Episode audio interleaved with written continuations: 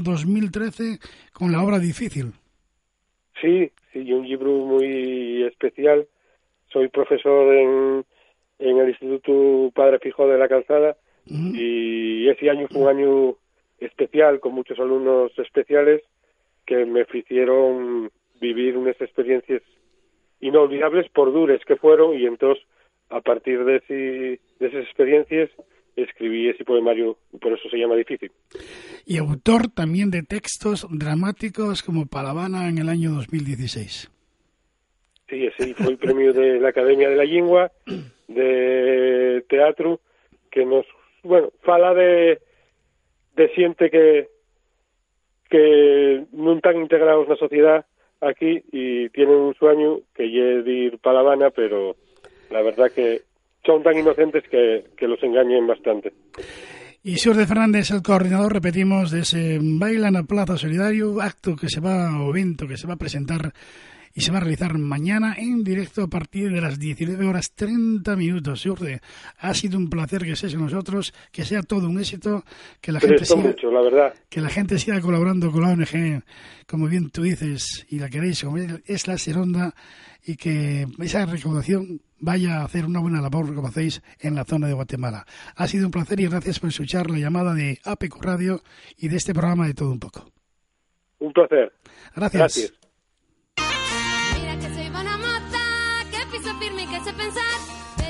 contigo y dopo también tú no sé ni falar. Ya me dijera tu madre que tras tenita de mucho yar, que no te asusten los pinchos y ya sé comer de mucha castañar.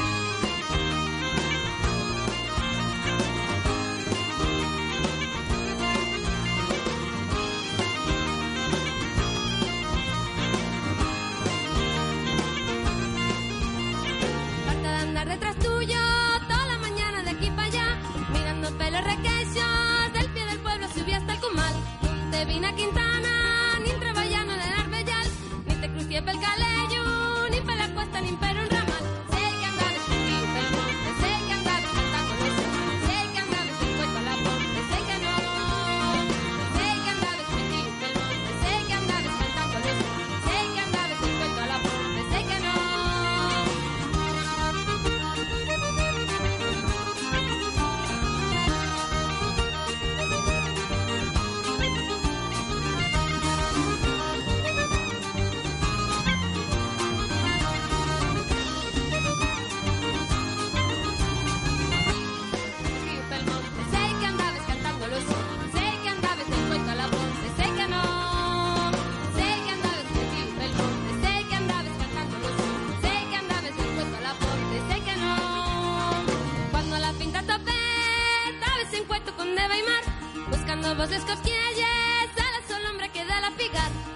guayos el miau i tu una mente visties nalar, de les finques te les cases i te les perres que tiene mi papá.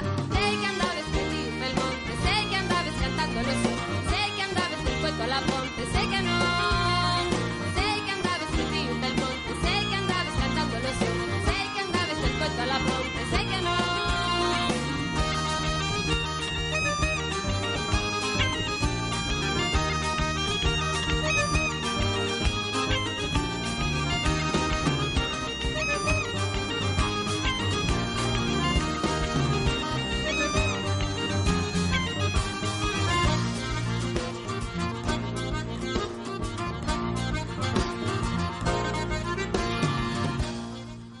Diecinueve horas 13 minutos, continuamos en directo, esto es de todo un poco. Vamos a hablar ahora con Juancho Vega, es el presidente de la Sociedad de San Pedro de la Felguera.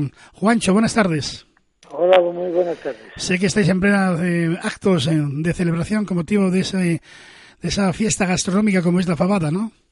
Exacto, estamos en una masterclass que sea este año como novedad hemos empezado ayer con un acto con la presentación de dos productos, dos empresas eh, de, nueva fundación pequeñas que fue Llegar Alonso y Genkiver y hoy con, con otra de Astur Sabor, una otra empresa ubicada aquí en Bangalón y la cerveza artesanal Calella. Astur Sabor que se dedica a la elaboración de platos con recetas nuestras tradicionales. Sí, sí, y a la crianza de las razas autóctonas. asturianas. Y luego también tenéis una degustación de la cerveza de la Calella, ¿no? De Calella, sí, una explicación sobre cómo, una historia de la actividad, de cómo empezó y demás. Más que nada, pues eso, para animar eh, pudiera ser a, personas que vean que, con un poco de iniciativa y pocas cosas pueden lograrse muchos objetivos. Sí, efectivamente, porque esta empresa, Juancho, que comenzó su actividad ya en el, año 2012, creo, es del pueblo de Río Seco, en el corazón del Parque Natural y de Reserva de la Biosfera de Redes. Exactamente. Y elabora varios tipos de cervezas, totalmente hechas y elaboradas, repetimos, en Asturias. ¿Y mañana viernes qué va a pasar? el día 13. Pues día importante. es el día, el pregón, el pregón solemne de la Fabada, ¿eh? Eh, en su 40 edición, y, y, que, bueno, contamos con un pregonero de eh, alto standing, que es David Castañón, que se dedica, bueno, se dedica al software, pero eh, está escribe en Les Fartures y publicó un libro precisamente de Fartures. Es un gastrónomo muy conocido y que se mueve mucho por el ámbito regional. ¿A quién traes la pota de, de oro? E, este año la pota recae en el restaurante La, en el restaurante La Panera, eh, eh que lleva 42 años aproximadamente de funcionamiento y empezaron el abuelo, los padres y ahora el, la representa el, Manuel Ángel Suárez García que, que de alguna manera el apoyo que hemos hecho es más que nada también por la antigüedad, por la dedicación a la fabada, mm, el exquisito tratamiento que le hace, mantiene un menú semanal los jueves de la fabada precisamente y es una parte, es un gran colaborador con la Sociedad de Festejos y Cultura San Pedro de la Florera. Una fiesta gastronómica que no puede faltar, ¿no? Ya son muchos años. Ya son muchos años y bueno y con de mucho renombre con pregoneros de alta de alto nivel. Han pasado por aquí figuras muy importantes de la rama del periodismo Lucas de incluso de la política. Hemos tenido como pregonero hace unos años a Miguel Ángel Revilla presidente de Cantabria. Y bueno y pasaron por aquí las grandes figuras hosteleras de de la región y fuera de la región esto mm, también vais a entregar los premios del concurso de fotografía digital La Mina y el Mar, ¿no? Exactamente, se fallaron hace una semana aproximadamente y, aprovechamos el acto para hacer la entrega de la fotografía. La, fotografía es un concurso de, internacional en su 22 edición de fotografía digital y que este año recayó el primer premio en una persona de, de Jerez de la Frontera, y el segundo premio lo ganó un chico de Bañoles, esto Girona, ¿no? Y el tercero una chica de Lugones, Vieja, Siero. Y luego ahí aparte un premio a la mejor fotografía realizada en Asturias que recayó en Óscar Chamorro, otro señor de Gijón. Y el día 14, el sábado, es el día prácticamente de los chigres, de los restaurantes, de, de las Exactamente. Nosotros hacemos un paréntesis, ¿no? Para que eh, eh, sea el, los restaurantes de los que lleven el mando, los restaurantes de el domingo también, ¿no? Pero el sábado más que nada los restaurantes con la degustación de la fabada, que por lo que he observado por ahí hay mucho lleno, hay, hay una demanda extraordinaria de, de menú de fabada y que supongo que habrá personas a la cola, ¿no? Para llenar los restaurantes. Aparte de eso, este año también como iniciativa hemos eh, querido poner música en los restaurantes y van a desfilar por ahí tres grupos indistintamente en una zona y en otra para llevar a los chigres a los restaurantes, chigres para nosotros eh, en el argot clásico, ¿no? Eh, eh, música de tradición, música de, de, siempre, ¿no? Canción asturiana, de cancios de, de, Chigre aproximadamente, pero y que bueno, eh, que eh, lo, lo, la iniciativa o parte de la, del grupo este, eh, la orquesta Beethoven Little Band, y el domingo ya prácticamente es el... Y luego el domingo, aparte de, que la fava se sigue, las faves se siguen degustando en los restaurantes, pues aparece, tenemos el concurso de fabada en la rama, en la modalidad profesional y particular. ¿no? En la modalidad profesional es, es un poco, digamos, esto...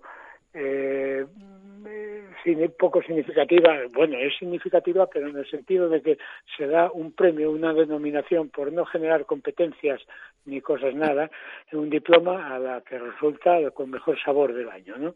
Al restaurante que lo gane, ¿eh? que hay un jurado extraordinario. Y, perdón, y en los particulares, pues a las personas que lo deseen, con unos premios, cinco premios de 150 euros, 100, 50, 25 y 25 más trofeo y que mm, por el por el, el, espacio que tenemos y demás está en 30 potas, ¿no? Y, y que tenemos 28 en la actualidad, o sea que, que prácticamente se cubre, hay 28 participantes.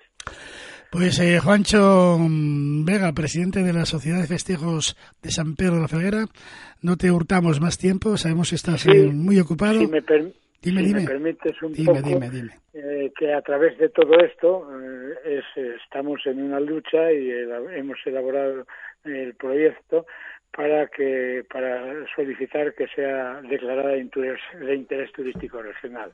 Creo que la merecemos ya después de 40 años con todo lo que lo que eso conlleva, con todos los esfuerzos que se hicieron un proyecto donde figuran todos los, los pregoneros que hubo desde entonces, todos los ganadores, todos los que participaron. Vamos, es un, siempre fue un concurso de élite y creo que la Freguera se merece este honor de que la Fabada sea declarada de interés turístico regional. Esperamos la ayuda de todos, de, todos los ámbitos, porque es beneficioso, que duda cabe, para, la Freguera, desde luego. Pues, Juancho Vega, que se cumplan los deseos. Gracias por atender la llamada de APQ Radio y de este programa de todo un poco. Ha sido un placer. Buenas pues, tardes. Gracias a vosotros. Buenas tardes.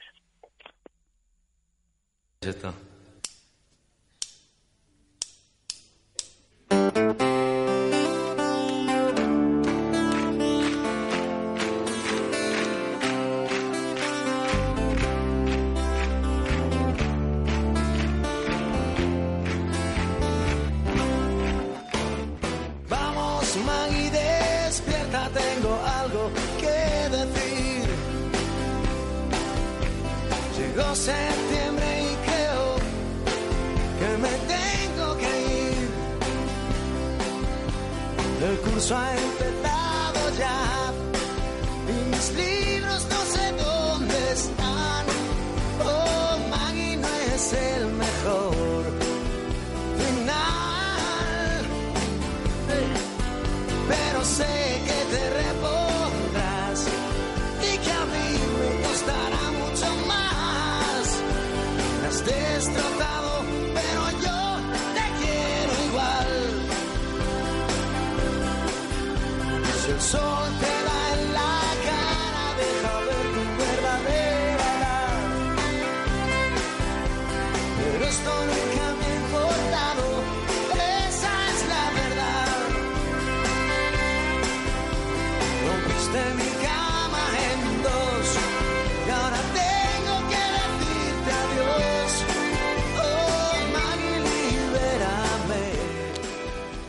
con M-Clan a las 19 horas 23 minutos recibimos a Covadonga de Pedro Caldueño o Covadonga Ainhoa, porque te, llamas Covadonga o te llaman Ainhoa. Me llamo Covadonga y me llaman Ainhoa.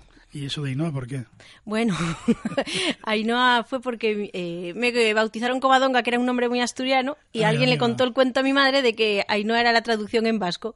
Ah, Y entonces dijo Ainhoa, que es muy original. Lo que pasa que luego nos enteramos que Ainhoa y Covadonga no tienen nada que ver, pero ya me llamaba así, pero así todo que... el mundo te llama Ainhoa. Sí, Ainhoa. Bueno.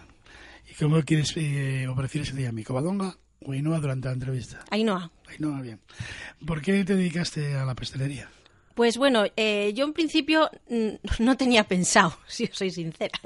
Lo que pasa que mis padres fundaron la confitería en el año 75, que yo no había ni nacido. Y toda la vida, digamos, me crié entre ello. Porque, bueno, un negocio familiar, ya sabes cómo son las cosas, siempre te toca. Quieras o no, ahí estás. Y bueno, con los años yo estudié carrera, intenté colocarme, de, yo estudié químicas, intenté por un lado y por el otro, pero bueno, al final sí que es cierto que el detonante fue que mi padre le, dio un infarto, se puso malo y, lo te- y se tenía que jubilar. Entonces yo toda la vida había estado allí y entonces cogí un poco las riendas y, y bueno, ahora ya está el jubilado, mi madre también y quedé yo de dueña y señora. Tengo que deciros o decirles que Ainhoa de Pedro Caldueño es de la confitería San Antonio y ella se define como pastelera ejecutiva. Sí. Así que empieza a describirnos tu trayectoria profesional. Bueno, pues mi trayectoria profesional un poco fue esa. Yo empecé ayudando, echando una mano pues eh, cuando tenía vacaciones y, y al final me metí, porque sobre todo a mí lo que me gusta mucho es el chocolate.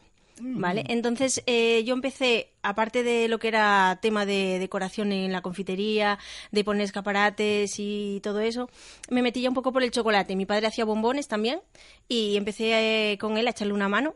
Y luego ya una vez que, que ya entré en el mundillo y vi que me gustó, pues ya entré más al obrador, ya lo que es hojaldre, bollería, eh, bizcochos, rellenos, ya todo lo demás.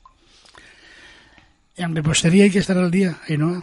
Pues sí, la verdad que sí, porque aunque realmente, a ver, la venta de lo cotidiano, es decir, de lo que todo el mundo conoce, de las mil hojas, de los petisús, de las bombas, que eso nunca puede faltar en la confitería, sí que es cierto que siempre hay que tener algo nuevo. El cliente tiene que ver lo de siempre, pero otra opción, porque, bueno, pues hay gente que también le gusta hacer regalos, sorprender a los comensales, y cuando saben que tú tienes lo tradicional y lo novedoso, pues es más fácil que vengan. En repostería hay que estar al día, ¿no? Pues sí, efectivamente. Si no estamos al día, Nada. prácticamente nada. al, al destierro. Háblanos de, tus em, creaciones eh, mm, al respecto. ¿Cuál es tu concepto de la repostería? Pues bueno, a ver, así en creaciones yo eh, lo que he hecho es eh, sacar un producto típico de, de mi confitería. No lo he inventado yo, eso lo tengo que decir. Eh, es lo que llamamos las castañinas de San Antonio, que también están en Oviedo, en Avilés. eh, de mi obrador las he exportado un poco al resto de Asturias.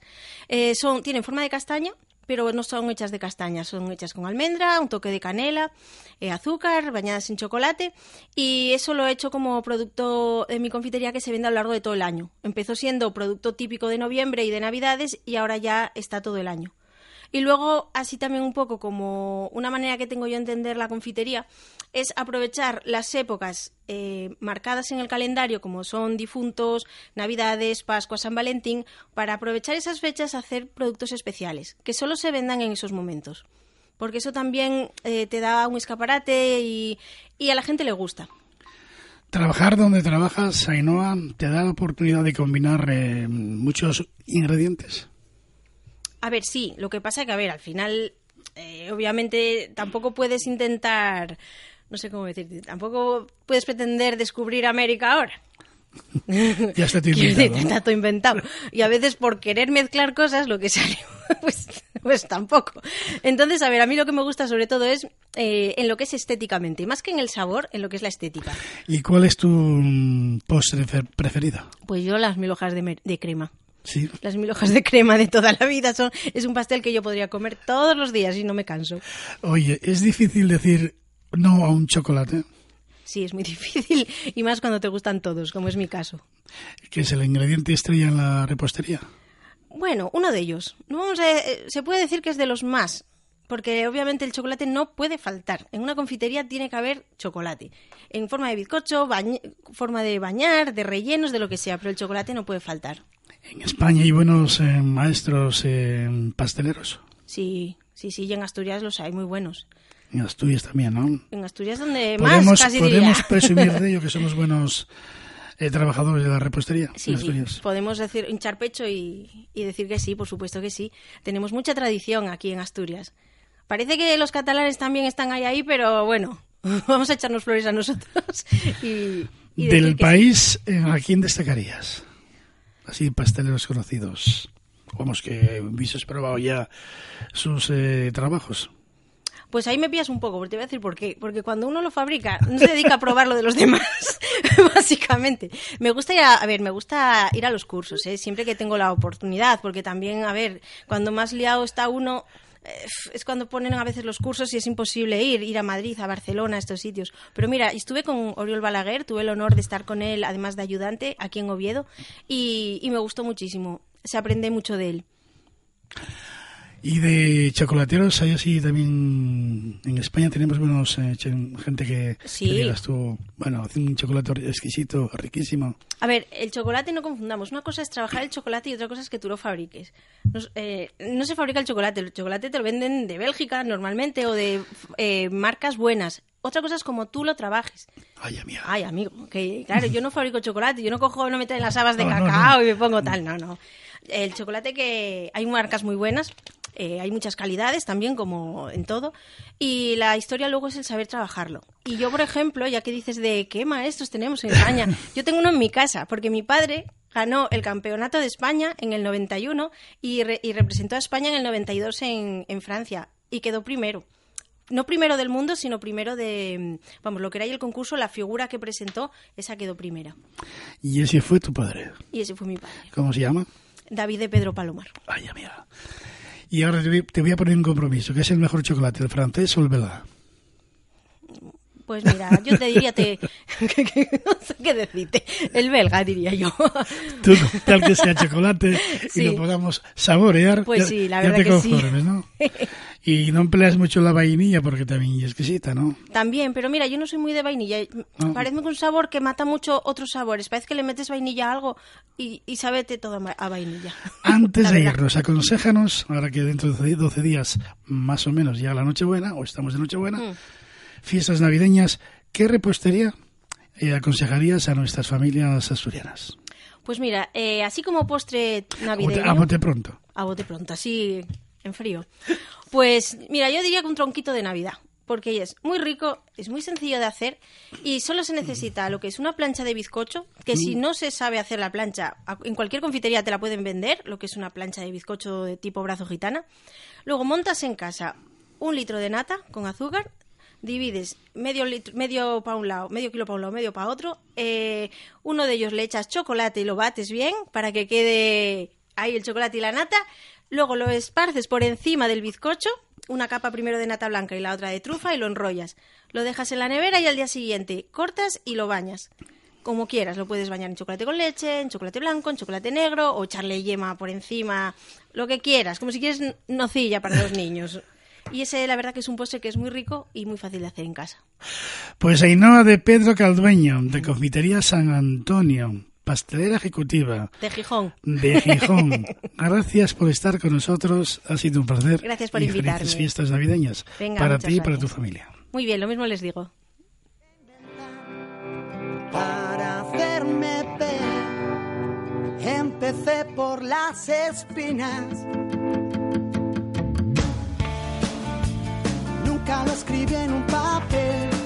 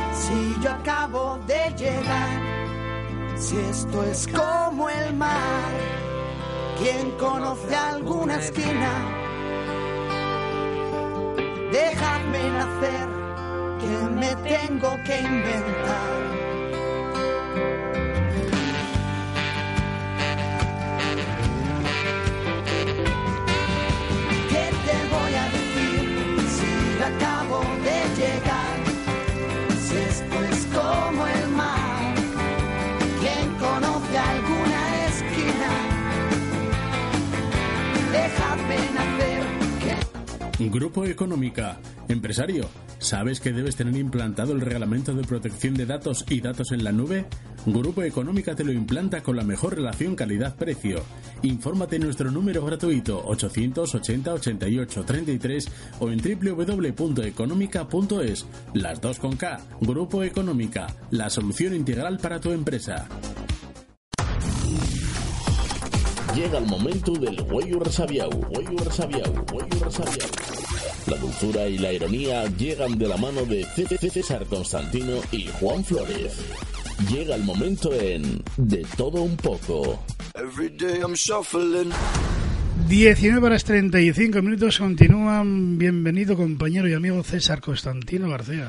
Pues un jueves más, aguantándote, Juan, el mejor comunicador de la red Tenemos- y asturiana. Tenemos a dos invitados muy majos e importantes en el mundo del fútbol. Uno como entrenador, el otro como hombre de prensa que lleva años ya escribiendo. Pues uno- es un honor tener con nosotros aquí en, en APQ Radio, 106.1, 91.5 y para todo el mundo apqradio.es, a Julio Raúl González Pérez, 23 de octubre del 52.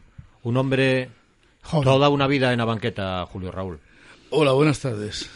Bueno, pues estoy, en efecto, toda la vida en la banqueta, pero bueno, yo creo que estoy obligado, estoy obligado de alguna manera a eh, felicitaros en, en este debut, que de alguna manera es por mi parte el estar con vosotros en eh, APQ Radio por vez primera. Por tanto, estoy con el nerviosismo propio, propio del debut, ¿no? No, esto es más fácil que hacer la primera alineación que hizo usted cuando se sentó en la banqueta del A Ensidesa, ver. 81, 82, 29 años, Uy, madre. primer partido aquel Compostela 1 en Sidesa Fero. Eso es, esto es más fácil que aquella primera alineación donde jugaba Pedro Rodríguez, Tati, Kiko, José Manuel, Blas, Ángel, Rúa, Cueva, Calvo, Tistu, Juan Carlos, Suso, José Luis. Esto es más fácil que aquella primera alineación. Hombre, la verdad es que además aquel día cayó un tem- hubo un temporal terrible, arbitraba Hernández Velázquez y tuvo que suspender el partido durante seis o siete minutos. A nivel de anécdotas, y empezamos con ellas, eh, a nivel de, de que estaba lloviendo torrencialmente, y va al árbitro y para el juego, incomprensiblemente. Dice, ¿qué pasa aquí? Está lloviendo, pero bueno, no es la primera vez, ¿no? No, no, es que se me, se me atasca el silbato. Se me atasca el silbato. La verdad es que el hombre había salido con botas de goma y estaba medio cayéndose en cada jugada. Las cambió y el partido siguió, pero estuvo siete minutos parado. Y ese fue mi debut en el fútbol, llamemos eh, profesional, en esa temporada contra el Compostela. sí. 20 de septiembre de 1981. ¿Con qué se queda en todos los años en el mundo del fútbol, Julio Raúl?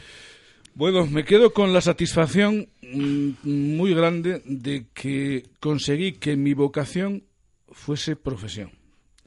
Y aunque no me sobra nada, porque tengo una modesta pensión, pues eh, he conseguido vivir del fútbol, que no es poco.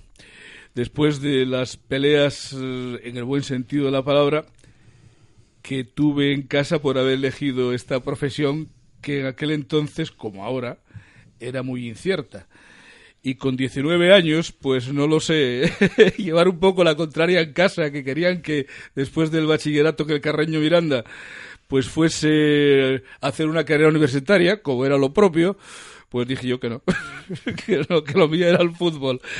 Y tuve que ir a discutir incluso con un jefe de mi padre que trabajaba en González y Diez, pues para decirle que no, que no estaba dispuesto a ir incluso a Madrid porque tenían la pretensión de que también entrase en un banco cuando a mí las matemáticas se me daban fatal y todas estas cosas. Y dije, no, no, para mí el fútbol. Y me dijo mi padre una máxima que la recordaré toda mi vida. Bueno, no me digas que no tuviste, que no te dimos todas las oportunidades. Y le dije, no te preocupes que el camino que voy a elegir lo voy a elegir con toda honestidad, con toda ilusión, con todas ganas. Y, así fue. Porque bueno, eh, cuando empecé a hacer los cursos de entrenadores, afortunadamente pues siempre saqué los puestos más destacados y cumplí con ello y tuve la enorme suerte, la enorme suerte de empezar a entrenar niños y críos en un sitio que en aquel entonces tenía una enorme pasión e ilusión por los niños. Y, y fue el Ensidesa fue esto en el 71. En cuanto a la pregunta que me hiciste, pues bueno, pues la respuesta está bien clara. Es decir, conseguí que mi vocación, mi pasión, fuese el fútbol y la convertí luego en profesión. Porque además, pues tuve, me lesioné muy joven, tuve a los 19 años tuve una, tuve una lesión, eh, tuve que dejar de jugar al fútbol, 18 años, al término de juveniles, y entonces pues encaucé la cuestión por el camino de, del entrenador. Horacio, todo tuyo. De Raúl yo creo que se pueden decir pocas cosas, ¿no? Pero bueno, un poco lo que él ha hablado yo creo que, en mi opinión, refleja lo que ha sido Raúl a lo largo de toda su trayectoria. Dos palabras, honestidad y profesionalidad. Y a partir de ahí yo creo que se puede decir absolutamente todo, porque es una persona que, bueno, lo ha demostrado a lo largo de, todo, de toda su trayectoria deportiva en todos los equipos, donde la palabra honestidad y la palabra profesionalidad son, digamos, indiscutibles o demasiado indiscutibles en un deporte o en una profesión como él dice que escogió. Hay veces que no está, que está, mm, no se llevan bien, pero bueno, Raúl siempre se ha mostrado por esa línea y yo creo que desde luego poco más se le puede decir al margen de los éxitos deportivos que, que ha conseguido y ser pionero en algo de lo que le está hablando del año 71, que es el tema de la Escuela de Fútbol de, de la Toba. Por cierto, quién la ha visto y quién la ve. Y todo lo que ha venido después y todo lo que han copiado clubs de primera división de lo que surgió en Avilés con, en los campos de Carbonilla en, en la Toba. Pregúntale algo. A Raúl poco, poco le puedo, le puedo, le puedo preguntar porque bueno, son muchos años, pero desde luego, bueno, todo esto viene a relación porque ayer recibió un premio que, bueno, viene a ser mm, premio que yo creo que, mm, y me voy a explicar, injusto. Injusto en el sentido de, de, creo, de que yo creo que Raúl aquí en Avilés merece algo más que un premio que está muy bien por parte del tema del deporte y demás, porque yo creo que Raúl ha hecho mucho por el fútbol aquí aquí aquí en Avilés, Raúl. Porque hablabas de aquel año, decía César, el tema del partido de Compostela, pero aquel equipo que estaba y competía en Segunda B De niños, de niños muy jóvenes. de niños. Era un equipo que tenía, pues no sé si ocho o nueve jugadores eh, sub-21 y jugaba habitualmente con tres, cuatro, cinco juveniles, que la verdad en aquel entonces era muy difícil. Eso contribuyó, en buena lógica, a que yo entrase en el primer equipo con tanta juventud, porque estábamos hablando de 28, 29 años, y debutar en Segunda B no era muy normal, y en aquella época menos, ¿no? Entonces, bueno, eh, en efecto, eh, sucedió como sucedió y bueno, pues eh, ese fue el punto de partida, ¿no? Ese fue el punto de partida. Bueno, hay que decir que aquel año, mm, si no me equivoco, descendisteis. Sí. Bien. Es decir, descendimos con 21 No, no, y con un- equipo que, de juvenil que sí, había de los ant- aquella los anta- y paradójicamente al año siguiente subimos con 23 positivos. Fue el año que el Ensidesa consigue el ascenso en Aranjuez, Exactamente. el sí. último partido de la historia del Ensidesa, porque a partir de ahí surge el, Real Avilés Industrial. Pues sí, sí. eso es, es una, se da esa paradoja de que ese año en concreto, el primero de mi etapa profesional, llamémoslo así, pues era un equipo tremendamente bisoño, tremendamente joven. Y la verdad es que lo pasó mal, sufrió mucho el equipo. Pero éramos conscientes todos, desde Muro de Zaro hasta el último directivo, de que eso podía suceder porque la situación económica empezaba a ser muy preocupante. Y entonces tuvimos, primero por obligación y luego por convicción, hacer un equipo excesivamente joven. Y tuvo dificultades y lógicamente bajó. Pero el mismo equipo al año siguiente Sube. sube con 23 positivos, Eliminando a un Levante. eliminando al mismo, al al mismo Levante que está ahora en primera. Y quedando campeones con bastante distancia en el grupo Astur Cántabro, ¿no? Raúl coge al equipo la fusión, bueno, no llegan resultados, se va y vuelve. Vuelve la- en la época quizá más gloriosa porque el equipo ronda en aquel momento el ascenso segunda A. Hablo de las temporadas famosas de Leibar y Bilbao, y Bilbao Athletic. conocedor, como conoce pues todos los mercados, pues contrata a un señor que tenemos al, al otro lado del hilo telefónico, a un señor mm, que dicen que la tocaba un poco bien, que venía de Zamora. Señor Baza, buenas noches. Hola, buenas tardes, buenas noches. Pues nada, eh, estamos aquí hablando con un entrenador que decía que en el medio del campo que no lo toca, que no la tocabas mal y te trajo y te trajo de Zamora. Sa- saluda a Raúl. Germán, Hola, Raúl. Germán. Raúl, ¿qué- buenas tardes, ¿Cómo ¿qué tal? estás? Me cachis en la mar. ¿Pusiste muchas multas hoy? Alguna que otra, alguna que Alguna otra. que otra. Me cachis en la mar. Oye, hace años ya que no hablamos, me cachis en la mar. Mu- muchos, muchos, muchos. Nos estamos muchos. abandonando, estamos, nos estamos abandonando igual que abandonamos al peluquero. Oyes, que ya no, nece- ya no, ya no poco necesitamos. pelo los dos. Somos de poco pelo los dos. Sí, pero bueno, tenemos otras cosas. ¿Qué tal Oye, estás? Bien, bien. ¿La bien, familia bien, y eso? bien. Todo bien, todo bien. ¿Y Bueno, tú, todo bien? bueno sí- sin novedad, bien, bien, resistiendo, Bueno. oyes. Oye, que felicidades por tu nominación de ayer, ¿eh? Ya Ah, me enteré, lo he seguido en la prensa, lo he seguido en, eh, a través de las redes sociales y tal. Y Muchas gracias. mucho, ya lo, ya lo sabes. Ya lo Muchas sabes. gracias. Me dieron el Oscar honorífico, oyes, a una trayectoria porque tú ya sabes que los actores hacen a lo mejor 30 películas y, y no la rascan, oyes. Pero al final, aunque sea por aburrimiento, pues resulta que después de 30 películas se dan el honorífico a una trayectoria. Y eso fue mi caso, eso, y porque vamos cumpliendo añitos ya, ¿eh? O Sí, sea sí, que, sí, ojo. sí, unos cuantos ya, unos cuantos ya. ¿Cuánto ¿Qué me alegra, aquellos, Germán? qué ¿Cuánto me alegra? Ya lo sé. ¿Qué tiempos cuánto- aquellos? ¿Cuánto me alegra todo? ¿Cuánto me alegra? Germán, una cosa, Sí, llegaste, llegaste aquí en el año 87, estuviste cuatro temporadas, más de 100 partidos.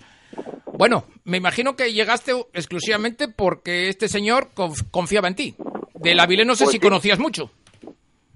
Sí, sí, conocí a Avilés, pero sí, sí, el, el motivo fundamental de que yo fuera para Avilés fue Raúl. Yo tenía ya un medio, estaba ya, cuando acabé el contrato con el Zamora, tenía un medio, estaba medio hablado ya con un equipo, y cuando me llamó Raúl, enseguida dije que me iba para ahí con él.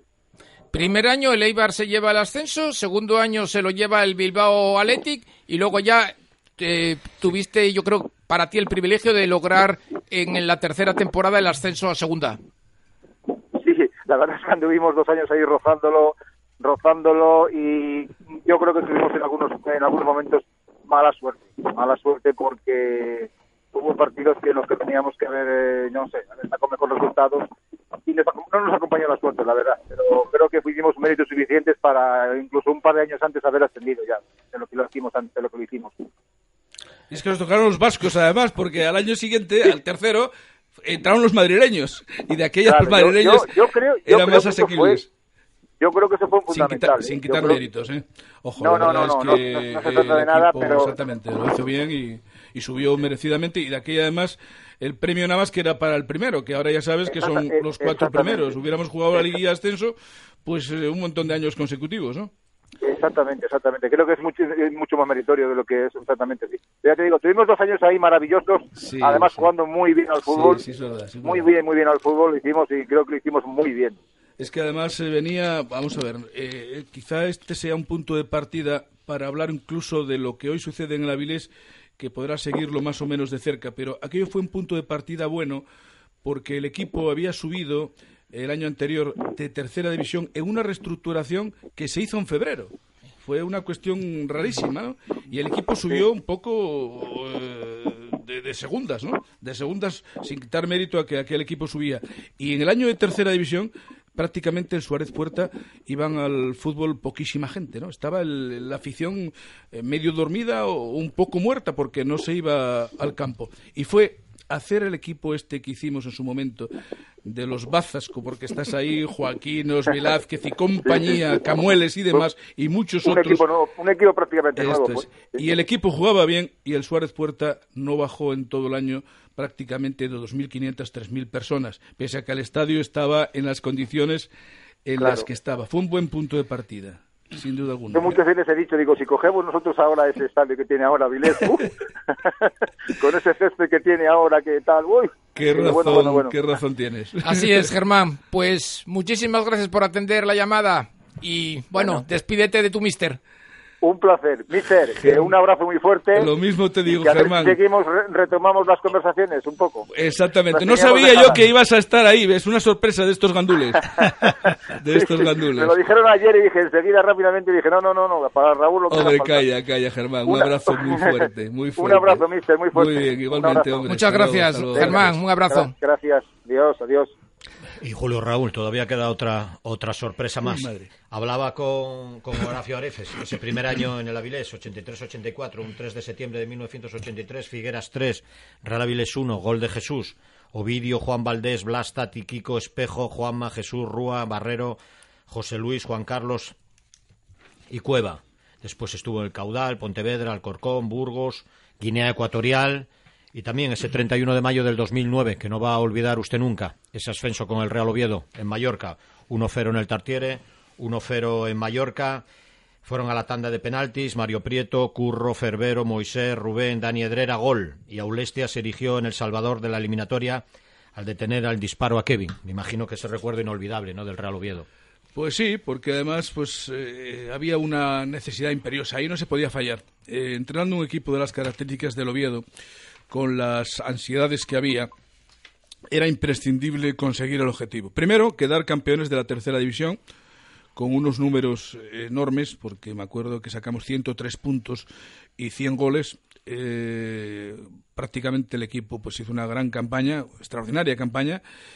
Y luego, pero claro, si todo esto quedaba incompleto porque no había el ascenso, que era lo que estaba demandando eh, la afición, pues eh, sería el tema una cuestión eh, incompleta del todo, ¿no? Conseguimos el ascenso, que fue muy complicado porque nos em- enfrentamos a un muy gran equipo, donde estaba precisamente Tejera, el actual jugador del, del Real Oviedo. Un gran equipo, el Mallorca B. Y luego subió el Mallorca, lo que quiere decir que tuvo el tema mucho mérito, la verdad es que salieron las cosas muy bien y fue una alegría enorme.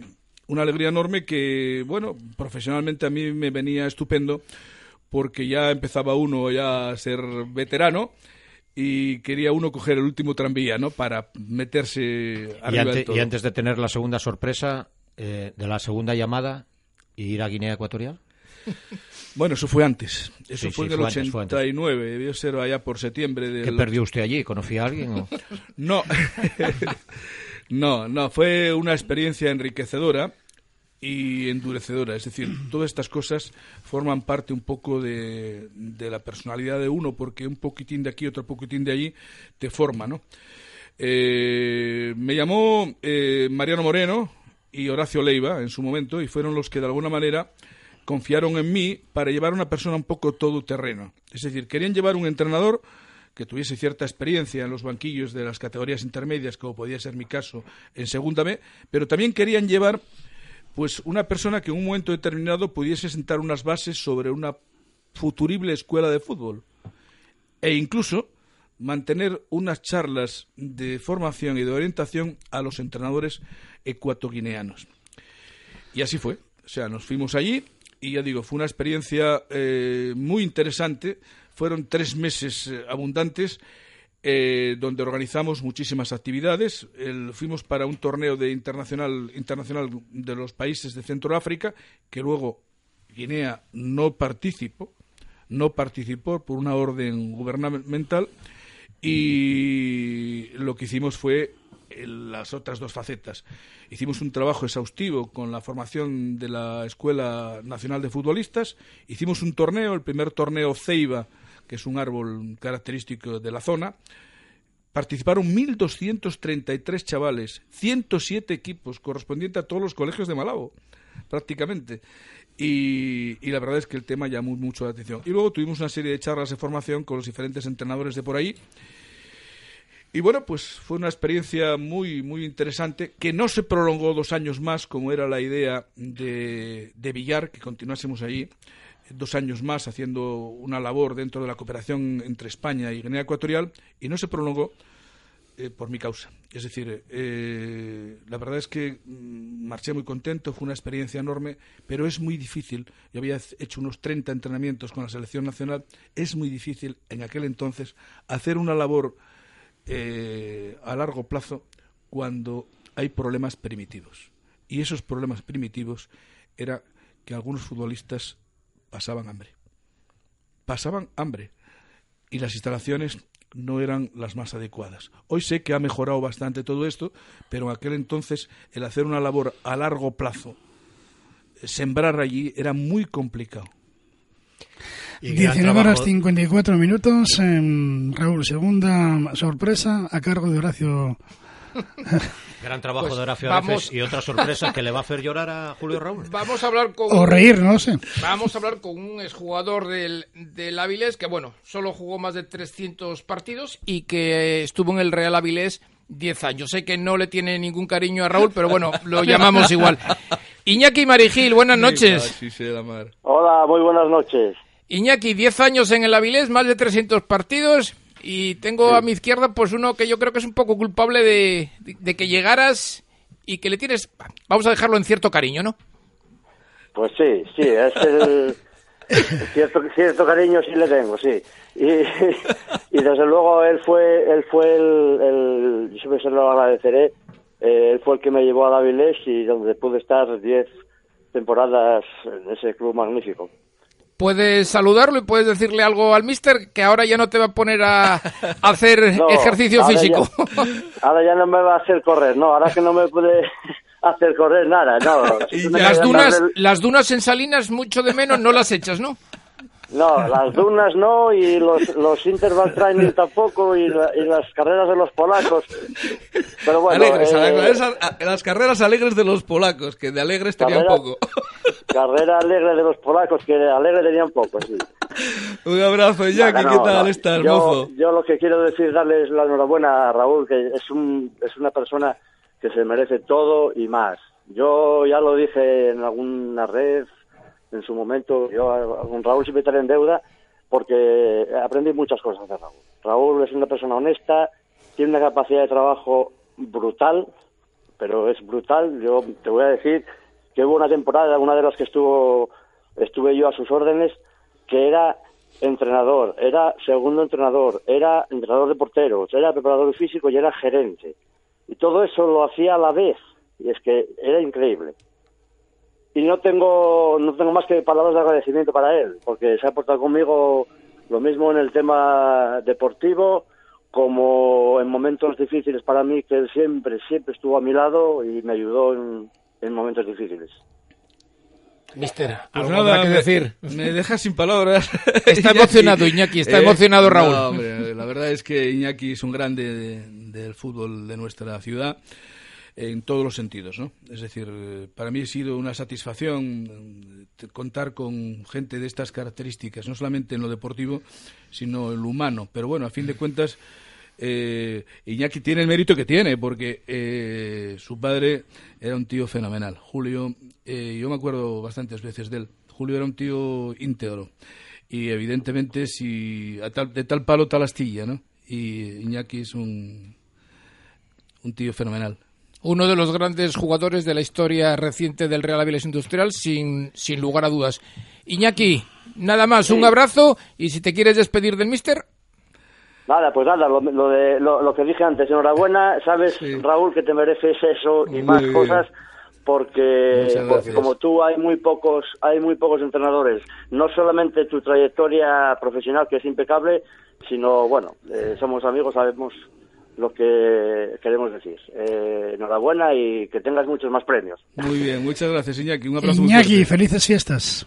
Venga, muchas gracias. muchas gracias, Iñaki. Esto es Hasta lo luego, Iñaki. queda. Hasta luego. Muchas gracias. Julio Raúl, al final se ha visto que lo importante es la persona. ¿eh?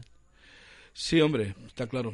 Lo que pasa es que, bueno, estamos en una sociedad eh, tan materialista que muchas veces eh, nos quedamos con la punta del iceberg y no nos damos cuenta que hay una parte que se ve, pero hay tres cuartas partes que están por abajo y que tienen una enorme importancia. Horacio Areces, has conseguido emocionar a Raúl González. ¿eh? Bueno, lo ha emocionado yo creo que su trayectoria y, y sus amistades que ha dejado en el mundo del fútbol.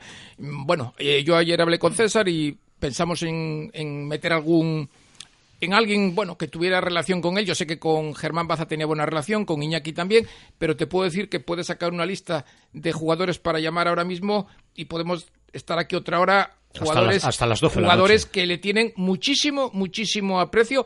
Hemos llamado a Germán Baza y hemos llamado a Iñaki, como pudimos ya haber llamado pues a otros a otros muchos de que están en todo por- en todos los, los rincones de España. Año nuevo, vida nueva, habrá que invitarlo otra vez.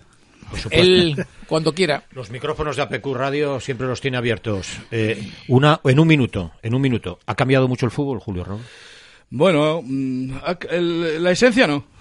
La esencia no. Lo que pasa que, bueno, eh, yo siempre digo que el fútbol tiene unas ubres así de grandes, ¿no? Y entonces, pues da para casi todos. Eh, lo que es la esencia del juego ha cambiado poco. Ha evolucionado lo que ha evolucionado. Bueno, pues que ahora resulta que los equipos eh, atacan de una manera y resulta que acto seguido eh, defienden con la pelota y en un momento determinado la eh, presión sobre el contrario y sobre el balón se inicia una vez que, la, que pierdes el balón. Determinados equipos con los imitadores correspondientes, que siempre los imitadores sean peores.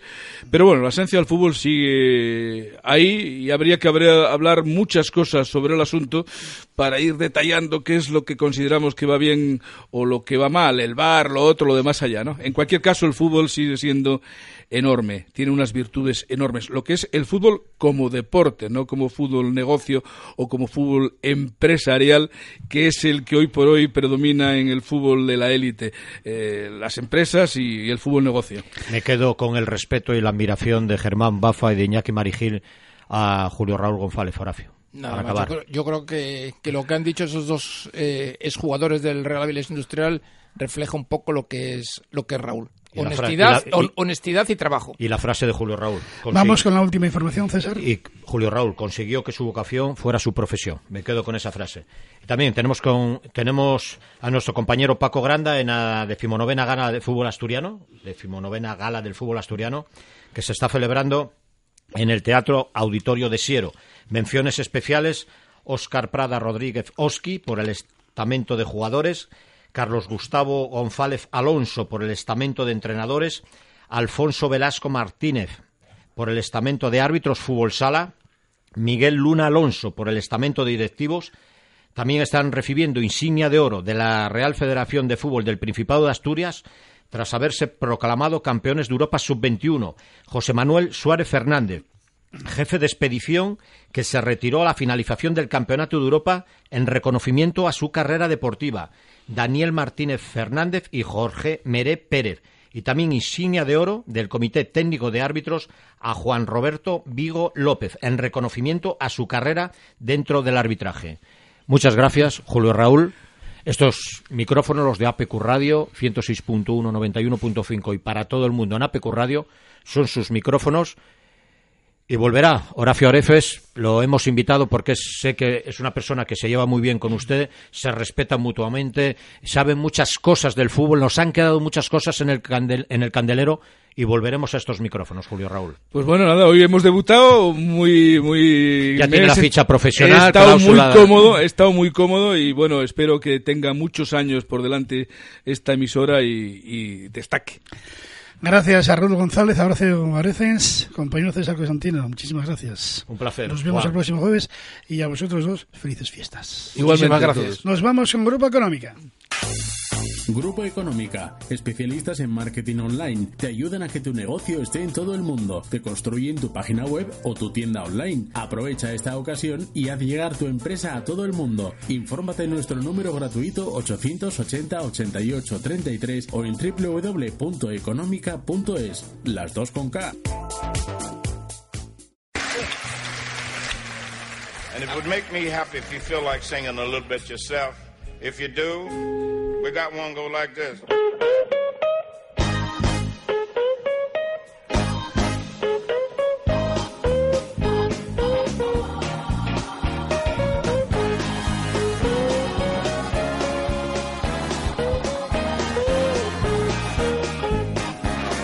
When the saints go marching in, when the saints go marching in, I want to be in the number when the saints go marching in. You know it?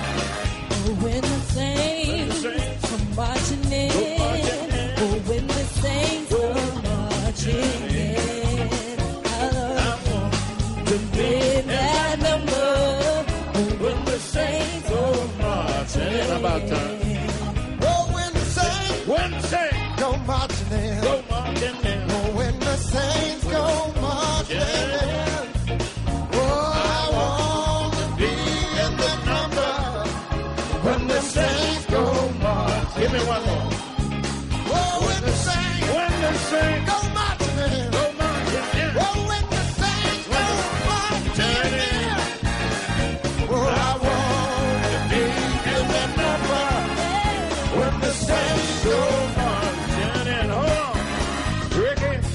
play me one.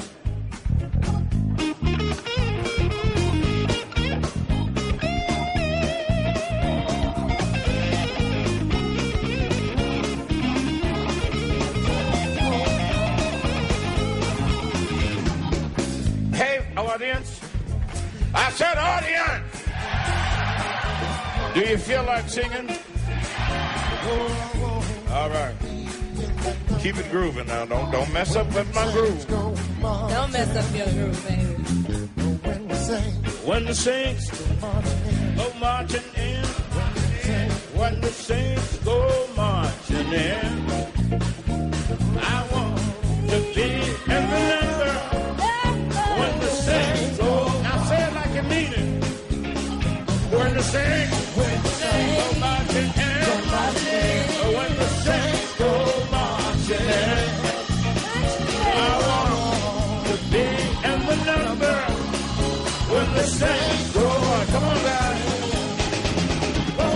The saints go marching in, when the saints go marching in, I want to be in the number. When the saints go marching in, hold on. Pretty lady, you got it. Oh, Go ahead. the pressure.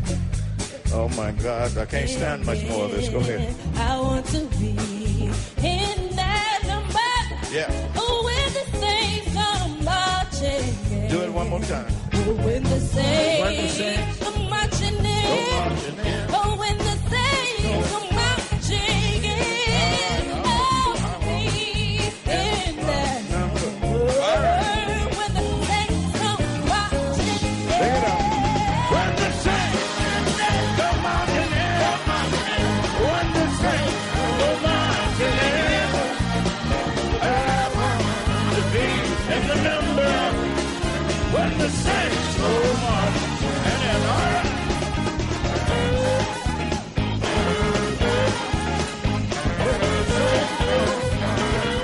20 horas 7 minutos, esto es de todo un poco amigos y amigas, comienza la tertulia en estos instantes con Esther Llamazares, bienvenida.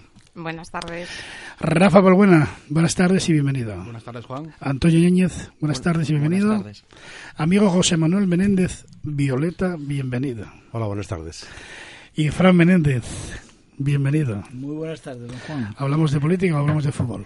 No, vamos a hablar de... Fran es polivalente, es polifacético.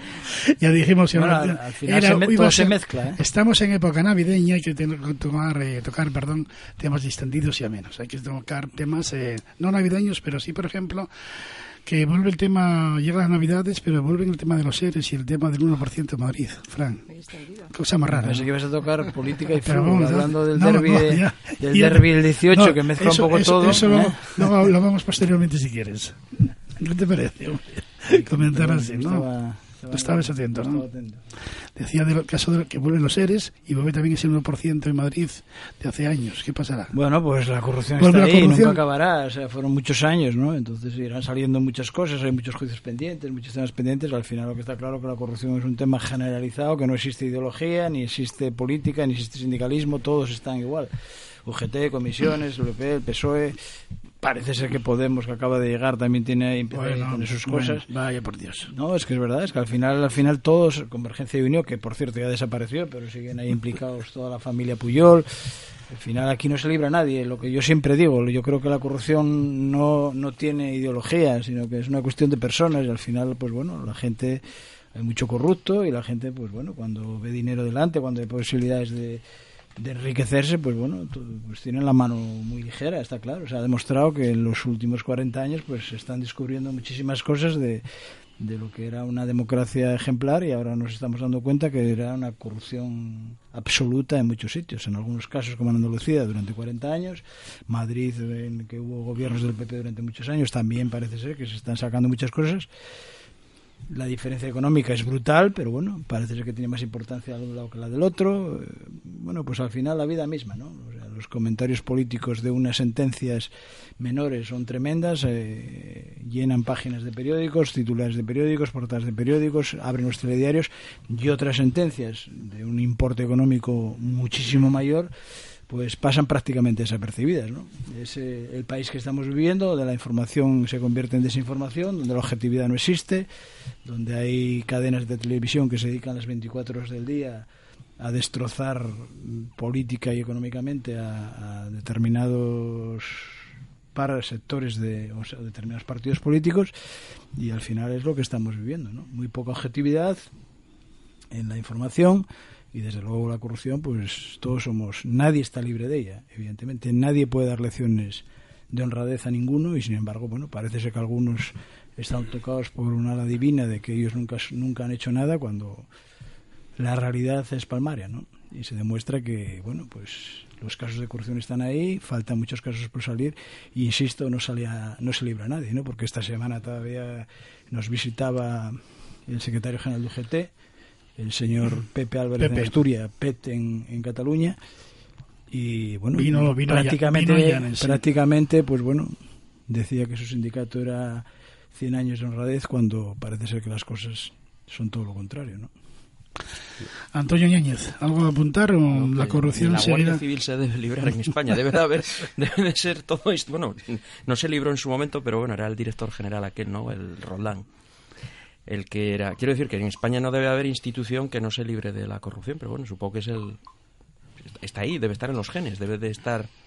eh, es decir, nosotros al mundo le aportamos la picaresca, otra gente aporta otras cosas y nosotros, pues, fuimos a, a América a extender la, buena nueva. Oye, podéis recaudar dinero público y podéis además quitárselo a la gente. O sea, eh, tú, mm, no sé en otros países de Europa cómo está la cosa, pero bueno, en países de nuestro ámbito cultural en los que nosotros tuvimos una influencia decisiva en cuanto a su construcción, no como países, sino su identidad, ¿no? Pues todo, todo, Sudamérica, todo Sudamérica y todo Centroamérica asusta. En el sentido de decir que es igual que aquí. Entonces, pues lo que decía Fran, no se libran los sindicatos, no se libran los partidos recién llegados y, el, y no, no los partidos recién llegados. Por Podemos tienes al otro, al Espinosa de los Monteros, que hace las cosas sin licencia. Que, es, es decir, es el es el, el modus vivendi español. Lo que pasa es que, hombre, yo creo que ya podían hacer una cosa.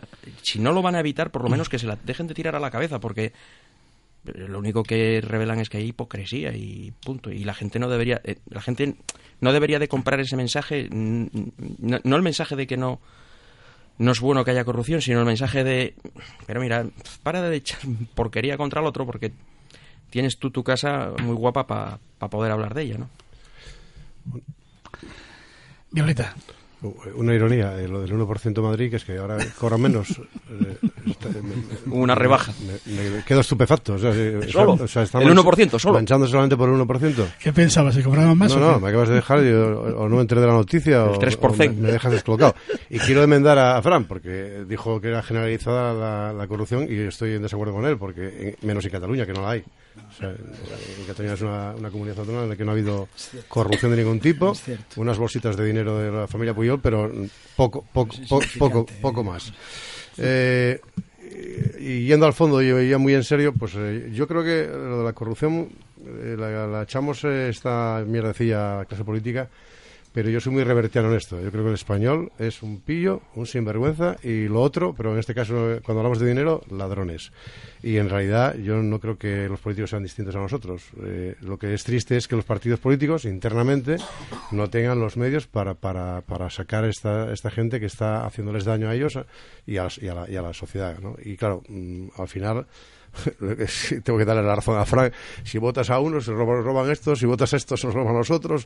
Es, es duro para el electorado y para el ciudadano. Que es duro porque no, no- no tiene la opción de votar libremente a personas, sean de derechas o de izquierdas. Tenemos que votar listas que nos invitan los partidos cerradas y es nuestra condena. Es difícil detectar un pillo en un partido, eh, Esther o, o Rafa, el que queráis. Mm, Bueno, lo desconozco. La verdad es el, el alcance de esa, de esa medida. Lo que sí puedo decir es que, desde luego, en vistas de lo que estamos hablando, tanto a un nivel, digamos, real como literario, España está en pleno momento de esplendor, en pleno siglo de oro, porque, desde luego, el Lazarillo de Tormes está, lo estamos reescribiendo. Ojo, el Lazarillo de Tormes, igual que la, que, que la culpa, es, es una obra que no tiene ni padre ni madre, anónima. Nadie, nadie conoce, nadie es su responsable. Seguimos reeditando el Lazarillo en la actualidad. Estamos en la época de oro de la picaresca y aquí el que corra, que corra, que siempre habrá alguien detrás que viene más deprisa y el que venga detrás que arre. Esther Llamazares, ¿habrá gobierno antes de Navidad o después de Navidad, mujer? Por supuesto que no. ¿No? Hombre, antes de Navidad lo dudo muchísimo, sobre todo por, por los, tiemp- por los tiempos que, que, que quedan por delante, porque quiero decir esto, supongo que no tenemos toda la información, obviamente nunca la tenemos, pero yo creo que el recorrido todavía va a ser largo y yo, sinceramente, es mi opinión y no es en la que está todo el mundo ahora mismo, pero yo no descarto unas terceras elecciones. Eso es lo que piensa tu partido, el Partido Popular. Hombre, yo no le he preguntado a todo el mundo, ¿eh? Yo, yo eh, más o menos pues, pues sigo pues, un poco la información eh, que tenemos diariamente y desde luego... Digo yo, ¿eh? eh, en, en- en términos generales, y yo como persona, Esther Llamazares, que oigo proceso, veo y, y, bueno, tengo sensaciones un poco como todo el mundo, no tengo la absoluta seguridad de que realmente esto se vaya a poder llevar a cabo. Quiero decir, eh, la situación no es mucho mejor que hace unos meses. Hace unos meses no se consiguió. No veo todavía la razón por la que hace unos meses no pudiera ser y ahora sí vaya a poder ser. El precio cada vez es más alto. El precio a pagar eh, por, formar gobierno en las, circunstancias en las que nos encontramos es cada vez más alto, con lo cual, bueno, tampoco, tampoco creo que la solución vaya a ser fácil. Sobre todo porque, como dice el presidente en funciones, Pedro Sánchez, bueno, pues eh, hay, hay un abanico muy amplio que nos eh, permite la Constitución, pero que también la Constitución nos permitía hace unos meses y que, lógicamente, parece ser que, que todo el espectro catalán tiene clarísimo cuál es su reivindicación, cuál es su petición y ante lo que no va a ceder, con lo cual lo uno no es compatible con lo otro. Entonces, realmente lo veo difícil. Yáñez, el pacto ya prácticamente está hecho ya, ¿no? Hombre, bueno, sí. A ver, lo revelo aquí ahora mismo, está hecho, sí. ¿Sabes lo que me...? Mira, eh, yo hasta 2015 estas cosas a mí no me preocupaban en absoluto. Porque, oye, se ganaba, todo el mundo andaba por sus 155, 160, como poco. Oye, estaban los vascos para ayudar, estaban los nacionalistas catalanes para ayudar. Y de repente en 2015 pues salta todo esto por los aires y descubres varias cosas. Descubres que un presidente se puede atrincherar en la Moncloa, ya es el segundo, porque también Mariano Rajoy pasó palabra. Y mm, tenemos una constitución y unas leyes absolutamente imperfectas porque eh, no dan respuesta a, a varias cosas. Primera, no puede ser que no convoques una sesión de investidura hasta que la presidenta del Congreso le dé la gana. Es decir, no hay ningún plazo. Una cosa es que la gente negocia prisa y corriendo y otra cosa es que podamos estar en una situación de indefinición, de indefinición como esta el tiempo que sea. Sí, una vez que convocas la sesión, como dijo el, otro, ¿no? El cronómetro de la democracia empieza a funcionar. Y ya empiezas la cuenta atrás para el siguiente proceso electoral. Por lo menos algo desencallas. Pero yo creo que sería misión de, los legisladores. Eh, otra cosa que tampoco me- me convence y me gusta es que si está el legislativo constituido y al final las normas salen del legislativo, yo no sé por qué estos señores no se dedican a legislar. Es decir, ustedes pueden tener actividad parlamentaria perfectamente, pueden hacerse propuestas de ley, se pueden votar. La iniciativa parlamentaria sí la tiene el gobierno, pero no quiere decir que la tenga exclusivamente el gobierno. Ahora mismo debe de haber uno, dos, tres, ¿no? Hasta Vox. Yo creo que todos los partidos con los es- escaños que tienen pueden perfectamente tener iniciativas parlamentarias. Y entonces lo que no entiendo es eh, eh, es que claro, como no hay ejecutivo, igual se convocan elecciones, ¿para qué vamos a estar debatiendo? Pero vamos a ver, sois un reflejo de la sociedad y tenéis que estar debatiendo los temas que preocupan a la sociedad. Y ya lo dije alguna vez en esta tertulia, el, problema básico que, es, que, que está, que está tapando todos los demás es el problema eh, del potaje catalán, el suflé catalán, ahora ya es el potaje catalán. Porque, no, es decir, no se está diciendo cosas que son evidentes, ¿no? Tienes un presidente que puede ser inhabilitado. Tuvo un juicio por andar colgando pancartas donde no tenía que colgarlas. Puede ser inhabilitado. ¿A, qué te vas? A otras elecciones en Cataluña. Entonces, esta buena gente no está. Buena gente es decir. No está pensando ahora mismo, cuando está negociando con Sánchez, no están pensando en ver qué, qué sacan. Es decir, Sánchez solo les puede dar una cosa, solo una. El resto requiere modificaciones de la Constitución, solo le puede dar una, indultos. No puede dar otra cosa. En su mano no está dar otra cosa si constituye gobierno. Cualquier otra reforma que quiera hacer, tienes que pasar por el Parlamento, mm, tienes que tener las mayorías. Y las mayorías más importantes son tres quintos de la Cámara, con lo cual, olvidémonos. Entonces, esta gente, realmente los catalanes que saben lo que hay, que no son tontos, cuando están negociando en Madrid, ¿en clave de qué están negociando? Están negociando en clave de rentabilizar su posición de cara a unas elecciones autonómicas que va a haber dentro de muy poco. Y en la que, lógicamente, ya no son eh, Junts pel sí, son a- a leches por sí, es decir, están a matar entre ellos. ¿Por qué? Pues porque uno quiere rentabilizar los presos que tiene y el otro quiere rentabilizar al prófugo. Hombre, yo tendría muy claro lo que votaría, es decir, hombre, entre un prófugo y unos tíos que se quedaron y dieron la cara y están ahí, pues me quedo con estos, porque por lo menos dieron la cara. Oye, estaban equivocados y delinquieron y lo asumen. Entonces, primero que le tienen que decir a la gente, mire, señor Sánchez, usted, cuando negocie con estos señores, puede usted negociar paripé, puede usted negociar lo que sea, pero entonces, si esta gente realmente de cara al Estado se están rindiendo y están buscando una salida airosa, en el sentido de decir, pues vamos a obligar a tener una mesa de negociación y vamos a obligar a tener esto, esto y esto, sabiendo que no vais a poder conseguir más, oye, dígase, coime, que no pasa nada. Que, que hemos llegado al final del camino, que tenemos que tener una salida airosa ya de una vez, bueno, busquémosla. Es decir, ustedes dependen de la medida que les reconozca alguien de fuera. Si los de fuera, los otros países, no los reconocen ustedes como entidad, país, nación, ustedes están perdidos. Ustedes pueden decir la misa bendita que quieran, que mm, dependen ya no de los de fuera, de lo que queramos dar los de dentro, con la Constitución delante. Entonces, primero, ustedes solo pueden conseguir del presidente del gobierno indultos. No tiene facultad de dar otra cosa para ustedes. Segundo, ¿ustedes quieren una salida digna? Díganlo, claro, díganlo. Tercero, oiga, mire, vamos a ser sinceros. Ustedes lo que se están jugando es no los puestos en Madrid, porque eso los tienen más o menos seguros. Ustedes lo que están jugando es el reparto de la pasta pública en Cataluña. ¿Quién va a gobernar en Cataluña y quién va a manejar el presupuesto en Cataluña? Ya acabé. Fran. Bueno, pues eh, yo creo que ha hecho un resumen perfecto de la situación. Es decir, aquí nadie mueve ficha porque todos tienen mucho que perder y, y mucho que ganar también. Los catalanes, ¿qué les está pasando? Pues que tienen unas elecciones a la vuelta de la esquina, que ahora el, el tablero está juntos por Cataluña, vamos a hablar en, castellano, y, y por otro lado Esquerra Republicana, que están jugando su partida. Esquerra no se puede mojar lo suficiente porque tiene miedo que Juntos por Cataluña les arrastre o les venda que ustedes han pactado con el Partido Socialista y se han vendido, han vendido, y lo único problema que tienen, España les tira las narices, lo que están es en su guerra particular de lo que puede pasar en Cataluña, lo demás les importa muy poco. ¿Puede haber acuerdo? Hombre, eh, Echenique se ha pasado el fin de semana borrando tweets por si puede ser ministro. Eso es una señal de que algo, algo más cerca lo tienen, ¿no? Ha estado limpiando su currículum tuitero para bueno, para dar una imagen de, de estabilidad, pero claro, sonaría muy mal que un ministro de Pedro Sánchez apareciera con 8.000 tweets llamando a Pedro Sánchez de todo menos guapo, ¿no? Entonces, bueno, eso es síntoma de que, bueno, ahí tienen su pequeño acuerdo. Otra cosa de las que me preocupa y que la verdad es que es para pensárselo es el papelón del rey, ¿no? O sea, el rey ha estado recibiendo esta semana, esta semana a todos los líderes de los partidos, realmente para qué, porque se ha abrazado ya que tiene un acuerdo con Podemos, ha dado por hecho prácticamente que iba a formar gobierno, entonces el papelón del rey de ahora de bueno, forme gobierno, ¿no? hombre, pero si es que lleva formándolo ya un mes o tratando de formarlo, ¿no? Esas cosas también rechinan y hasta me da cierta pena del papel de la corona, ¿no? Es un papel testimonial puramente que, que no tiene mucho más sentido que el, que el puramente institucional porque realmente está todo jugándose en otro campo, ¿no? Este sí, para la foto, las manos, ahora está... No, pero el 3 de octubre el que dio la cara fue él, ¿eh? Ya, ya, pero estamos Ah, el hablando 3 de octubre del 17, me refiero. Sí, sí, sí, que el sí, presidente único, está...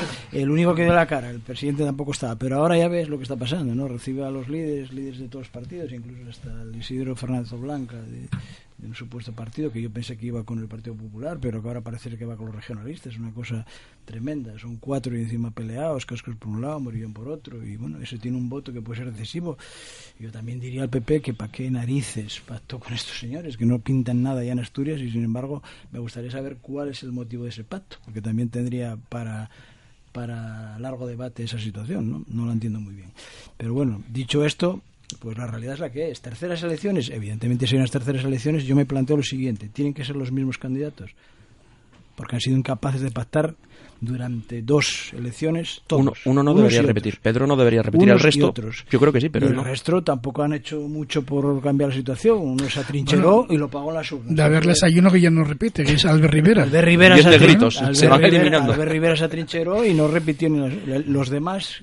¿Qué papel? Bueno, uno, Pablo Casado, llegó a los 90 diputados en un escenario que parecía que iba a subir. ¿Dónde está, ¿Ha tocado su techo? Yo creo que sí. Yo creo que el PP debe de plantearse que con Pablo Casado al frente posiblemente ha tocado su techo. Y a lo mejor tiene que mirar otras posibilidades cercanas a Asturias, dirección Luarca, donde quizá pueda tener eh, más posibilidades de tocar de tocar victoria electoral. Yo creo que con Pablo Casado su techo ha tocado. Es más, yo creo que si Pablo Casado vuelve a ser candidato, vos posiblemente siga subiendo. Vos posiblemente siga subiendo. Violeta, que te veo muy atento ante la expresión de, de Frank. Ya, ya sabéis que yo soy muy dado a los pronósticos con mira alter ego Sí, sí, y sí. Rapelín 2 y tanto en fútbol como en Te, política. le- te elevas bastante en ese aspecto. Y el día del resultado de las elecciones, pues pronostiqué que habría, o habría pacto de Estado o que habría terceras elecciones. Cuando me refiero a un pacto de Estado, me refiero a un pacto de Estado de verdad, como hubo en el 78. Pero eso es el romanticismo otra vez de la gente utópica como yo, centrista, moderado, que entendemos que España necesita un pacto, pero un pacto de ocho años para sacar al país de una puñetera vez adelante. De una vez adelante, entre todos. Si fue posible tras la muerte de Franco, cuando, cuando los rojos eran rojos de verdad, cuando los fachas eran fachas de verdad, cuando había violencia, cuando había terrorismo, ¿cómo es posible que ahora no lo haya? A mí me parece dramático de- desde ese punto de vista. Sin embargo, ahora, eh, vist- eh, bueno, pues las informaciones que todos tenemos, yo creo que va a haber gobierno. Yo creo que, que, que va a haber una mesa política entre que, se, que, que Esquerra no va a querer que, que haya terceras elecciones. ¿Habla Violeta o habla Rapelín No, 2? no, no, no sé, no, no, no, no- no lo tengo claro. Eh, creo que va a haber que creo que va a haber pacto porque yo creo que Esquerra no se va a jugar la posibilidad de las terceras elecciones y que gane la derecha y que venga un 155 super plus. Entonces, ante ese riesgo, yo creo que lo que se van a hacer es formar una, un- un- una mesa, una mesa política de, de un año, porque ellos al final van a dar el gobierno, pero eh, eh, no, dan, no dan el día a día, no dan el presupuesto. Y eso al PSOE también le viene bien, porque evidentemente una que consiga gobierno, algunas cosas puede negociarlas con Ciudadanos, o puede negociarlas con otros, o, con- o incluso con el PP. Pero pienso que Esquerra, eh, eh, a pesar de las dificultades internas que muy bien dejasteis eh, ver y que son reales, que están jugando esa, esa, esa partida interna en Cataluña, yo creo que Esquerra ah, están haciendo el papelón, van a firmar una, mesa política durante un año para hablar de lo que, que en realidad van a firmar una mesa de cosas que si no fueran por el tema de la autodeterminación de Cataluña, de otra parte eh, toda la sociedad las ve. Pues hay que empezar a hablar de reforma de la Constitución, de la ley electoral, de cambiar no sé qué, y estos apretarán un poco por la vía de la autodeterminación. Mm, Pero yo creo que, que va a haber que va a haber gobierno, eh, que Esquerra va pues en enero, febrero a última hora que va, va a ceder. Tengo, tengo esa, esa impresión. ¿Me permitís un segundo? Que Sí, antes me sí, preguntaste, solo es un segundo, es una cosa que está en los mentideros. Parece ser que lo que se está es hablando de un doble pacto. Tú me apoyas en Madrid, elecciones en Cataluña, y vamos después, lógicamente, PSC, Comunes y Esquerra. Eso es lo que se dice en los mentideros. Lo que dice la radio que dicen en los mentideros. Es decir, sería un triple pacto en Cataluña. Sería el PSC y Z, loco por la música, Esquerra, reeditar el tripartito de hace 10 o 12 años. Y claro, como Izquierda Unida ya no existe, son los comunes de allí, no sé cómo se llama. Eh, No sé si en Común Podem o, bueno, los de la alcaldesa de Barcelona. P- perdón por la... No, no, estás, estás condonado. Esther. Bueno, yo me mantengo un poco en mi incredulidad acerca del, pero, pero obviamente todo está encima de la mesa, ¿no? Lo que sí es cierto es que yo todo lo que no sea, al final como en las inversiones, lo que no sea una reforma definitiva y una solución definitiva, no deja de ser un parche, con lo cual que al final se cierre o no, bueno, se haga el puzzle, cuadren las fichas, eh, votemos y tengamos presidente electo en febrero, marzo, enero, no lo sé, no sé cuándo puede ser. De todas formas, a mí que me preocupa, pues que vamos camino de que los presupuestos de Montoro, que eran francamente malos, a- eh, según el criterio público y, pop, y de Vox Populi de todo el país y de todos los críticos más expertos del mundo, vamos camino de llegar a 2025 con los presupuestos de Montoro. Eso yo creo que es un gravísimo problema. Y, y- de lo que me preocupa a mí, que lógicamente me preocupa todo lo que pase en el mundo y de ahí para el mundo, para Europa, para mi país, pero yo concretamente me vengo a la región y me vengo a mi ciudad, que es, es un poco lo que pulsas en el día a día. Tenemos un, un problema francamente importante, porque las, las verdaderas decisiones que ahora mismo necesitamos en esta ciudad, de lo, en lo que a Avilés se refiere, eh, tienen un carácter nacional incuestionable y que se están postergando y que de repente en el mes de febrero teníamos un Pedro Sánchez eh, con un estatuto eléctrico en febrero presentándolo eh, cara a las elecciones y lo presentaba en Galicia y estamos en diciembre con un problema tremendo, con una incertidumbre horrorosa sobre las industrias que tenemos en, concretamente en, en nuestra comarca, pero además también eh, a todos los niveles, a nivel regional y a nivel nacional, y que son cuestiones además que se van dilatando, porque efectivamente ese estatuto no es eh, no es incompatible que haya un gobierno en funciones con que con que ese estatuto se pueda desarrollar, pero estamos un poco agaitadas porque realmente soluciones al final yo es que muchas veces me planteo, pero qué pasa en Cataluña que los técnicos deben de ser buenísimos en todas las administraciones porque nadie gobierna. O sea, al final esto es una inercia y aquí está pasando un poco lo mismo, ¿no? Hay personas que dicen, bueno, pero no ves que si, si no hay gobierno no pasa nada, si todo funciona igual, que dices, hombre, tú mientras cobras tu pensión todo funciona, que sí. El problema es todo el daño colateral que hay alrededor que debería de preocuparnos muchísimo más allá en un momento determinado de lo que pueda estar pasando puntualmente con, con Barcelona. Pero es que en Cataluña eh, está dirigiendo ahora mismo el futuro inmediato de nuestro país. O sea, no tienen fuerza. Todos estamos diciendo que, bueno, al final son lo que son, representan lo que representan y el mal es para Cataluña. El daño que se está haciendo a España y, sobre todo, cuando se hacen tantas cesiones sin ceder nada, pero, pero las estamos haciendo, tenemos un problema enorme y, y- y estamos centrando eh, toda la atención en cuestiones eh, que al final se van a dirimir donde ellos quieran y cuando ellos quieran, pero que el día a día de las empresas, el día a día de las ciudades, el día a día de las comunidades autónomas, eh, lo estamos poniendo de verdad en, en una situación crítica, porque las grandes decisiones que debe tomar un gobierno nacional ni se están tomando ni se van a tomar en mucho tiempo. Quiero decir, desde que estamos en el planteamiento de cuándo se va a formar gobierno hasta que se empiece un poco lo que decía Antonio, ¿cuá- cuándo se va a legislar, porque ahora parece que no se va a legislar, ni hay iniciativas ni hay propuestas. Cuando pase todo este tiempo, realmente eh, van a tener solución muchas de las cuestiones que ahora mismo son urgentes, porque siempre digo que es importante priorizar, ¿no? qué es lo urgente, qué es lo importante, qué es lo necesario. Si nos vamos a lo urgente, igual no tenemos tantos meses, tanto tiempo. Igual tres meses, dos meses para según qué cuestiones es demasiado tiempo. Entonces, a mí esa es la parte que me preocupa muchísimo. Pero de verdad que si llega un momento en que hay gobierno y se, y se cierra ese gobierno, ese gobierno, ¿cuánta estabilidad va a dar a este país y durante cuánto tiempo? Porque yo no creo que ese gobierno eh, que se está eh, planteando formar realmente vaya a tener una durabilidad en el tiempo y le vayan a asegurar muchísimo menos una estabilidad, sobre todo en lo que tiene que ver con lo urgente, con los presupuestos. Que, vamos, eso ya no es que lo dudes, que es, es- es incredulidad pura. Rafa. Esther, estás planteando los términos de, de- del- de- de- de la política realmente en los términos reales, en la geopolítica. Estamos decidiendo realmente la constitución de un, de un, de un esquema de, de gobernabilidad en base a lo que ocurra, lo que ocurra en, en escenarios geográficos como Cataluña o, o lo que es la, la economía, es decir, donde está concentrada la, la- la- la parte, digamos, de la industria y no de la, de, digamos, de- del voto. En realidad, yo querría ceñirme realmente al hecho, y es que tanto si va a haber terceras elecciones como si no, estamos ante un, si me permitís la observación, ante un evidente cansancio de, no ya del, del, del, del régimen del 78, del sistema del 78, sino de, realmente de la democracia. No hay diálogo, no hay capacidad de realmente de, de dialogar en el sentido de yo te planteo, tú cedes, el juego de la, de- del, el viejo juego de, y útil en su momento, de la política. Realmente estamos ante un auténtico ejercicio de ingeniería política, de yo te cedo, de, nego- de negociamos, cambiamos, hacemos trueque, cambio en especie, pero realmente el- la, la capacidad de los políticos del 78 en adelante de sentarse para negociar, lo que hacían en su día Carrillo y, Suárez. Cogemos un cargamento de cigarrillos y nos ponemos a debatir y a, y a decir, tú que cedes, yo que doy. Y ese juego no existe en este momento. Lo cual, realmente tenemos un cansancio sobre un esquema anterior, que era el- el que la gente votaba teníamos unos representantes en el hemiciclo y a partir de ahí eh, se dialogaba y ahora realmente no se dialoga, ahora se, se, se calcula, se cede. Y estamos en una fase muy peligrosa, realmente. Es que las negociaciones las llevan muy en secreto. Son prácticamente ni, ni los varones de un partido ni de otro saben realmente lo que están hablando. ¿Y si es secreto será porque hay algo que ocultar? Pregunto. Eso es lo que piensa la mayoría de la gente. Cuando Además, ocultas Juan, tanto, porque Es que yo creo que eh, dialogar está muy bien. Lo que pasa es que en el escenario que estamos ahora mismo es que es muy difícil dialogar cuando el que está enfrente de la mesa, el único diálogo que existe es yo quiero salirme de, de España. Es que eso Eso Ese es, diálogo el- es muy el complicado. diálogo ahora decir, mismo la es Constitución de es, la que es.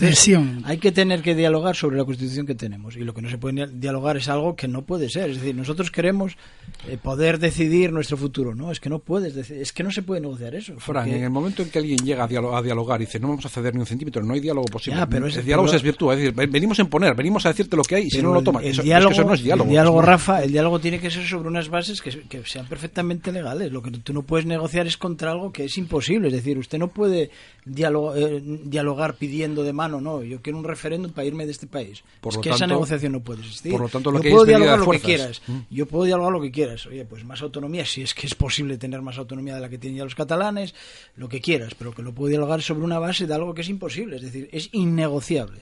España no se puede dividir. Entonces, a partir de ahí, hablemos de lo que quieran. Claro, es- es que Más autonomía. Es escena- que la autonomía de Cataluña ahora mismo posiblemente no haya en el mundo. O sea, con, con más eh, posibilidades de hacer lo que les dé la gana que tienen los catalanes, yo creo que es imposible. Justo no, en este momento en España no hay diálogo, hay pulso, que no es lo mismo. Hay, hay un, Y- y un eso- bloqueo de y eso fuerzas. está generando un poco lo, lo que dice Esther, ¿no? Estamos dejando de lado muchos problemas realmente gravísimos. Es decir, es que mañana va a haber gobierno y el siguiente paso es que Europa te va a venir y te va a decir, oiga usted, usted Mm. tiene aquí un déficit de 8, 10, 12 mil millones de euros que tiene que recortar por algún lado. ¿Por dónde vamos a recortar? Lo que dice de- del tema eléctrico me parece gravísimo. Es decir, el tema eléctrico no podemos estar siempre debatiendo lo mismo. Las ayudas al sector eléctrico, las ayudas a, a la emisión de CO2, pero vamos a ver, es rozamos el ridículo. O sea, el, el propio propio Parlamento Europeo, digamos, eh, pone unas multas sobre sobre las emisiones de CO2 y los propios gobiernos que ponen esas multas dicen, oiga, le voy a subvencionar la multa porque para que usted no se vaya. Es que es absurdo realmente. Estamos ¿Y de dónde salen esas multas que tenemos que de alguna manera subvencionar? Salen de ti, de mí de- y del recibo eléctrico de todos nosotros. ¿Qué política eléctrica hay en este país? Cerrar las térmicas y después que no, vamos a poner no sé cuántos molinos de viento. Oiga, que eso no es verdad, que eso no es real. La única energía posible para abastecer a un país ahora mismo es la energía nuclear. Y no queremos hablar de energía nuclear porque, madre mía, que se acaba el mundo. Que es la energía más limpia del mundo ahora mismo. No queremos hablar de ella porque entonces ya salen los ecologistas, que esto no se puede. Entonces, ¿qué queremos hacer? ¿Qué queremos vivir? ¿Con una vela? Estamos viviendo en una sociedad donde, donde no podemos vivir a oscuras, donde tenemos todos en casa 50.000 aparatos eléctricos que hay que encender, hasta los que se suben a la trila a decir que el cambio climático hay que acabar con él. Todos claro esos que tienen hacia- el, el avión en el garaje de casa, 75 coches, 45 motos, 33 barcos, vienen a darnos lecciones al ser humano, al de pie, al que se gana su sueldo de 1.000 euros al mes y cuando llega el recibo de la luz paga cantidades ingentes de dinero porque ese recibo lleva consigo lo de la tasa de CO, lo de las reciclables, lo de no sé cuántas cosas más. Al final, ¿quién lo paga? El ciudadano de a pie. Dejemos de engañarnos ya, que los ricos aquí van a seguir siendo ricos. El problema, el problema que hay es que vamos hacia un, hacia un adanismo de las cosas y realmente en lo que nos ocupa vamos hacia un gobierno que no va a tener margen para, para operar, es decir, un gobierno sin gobernabilidad.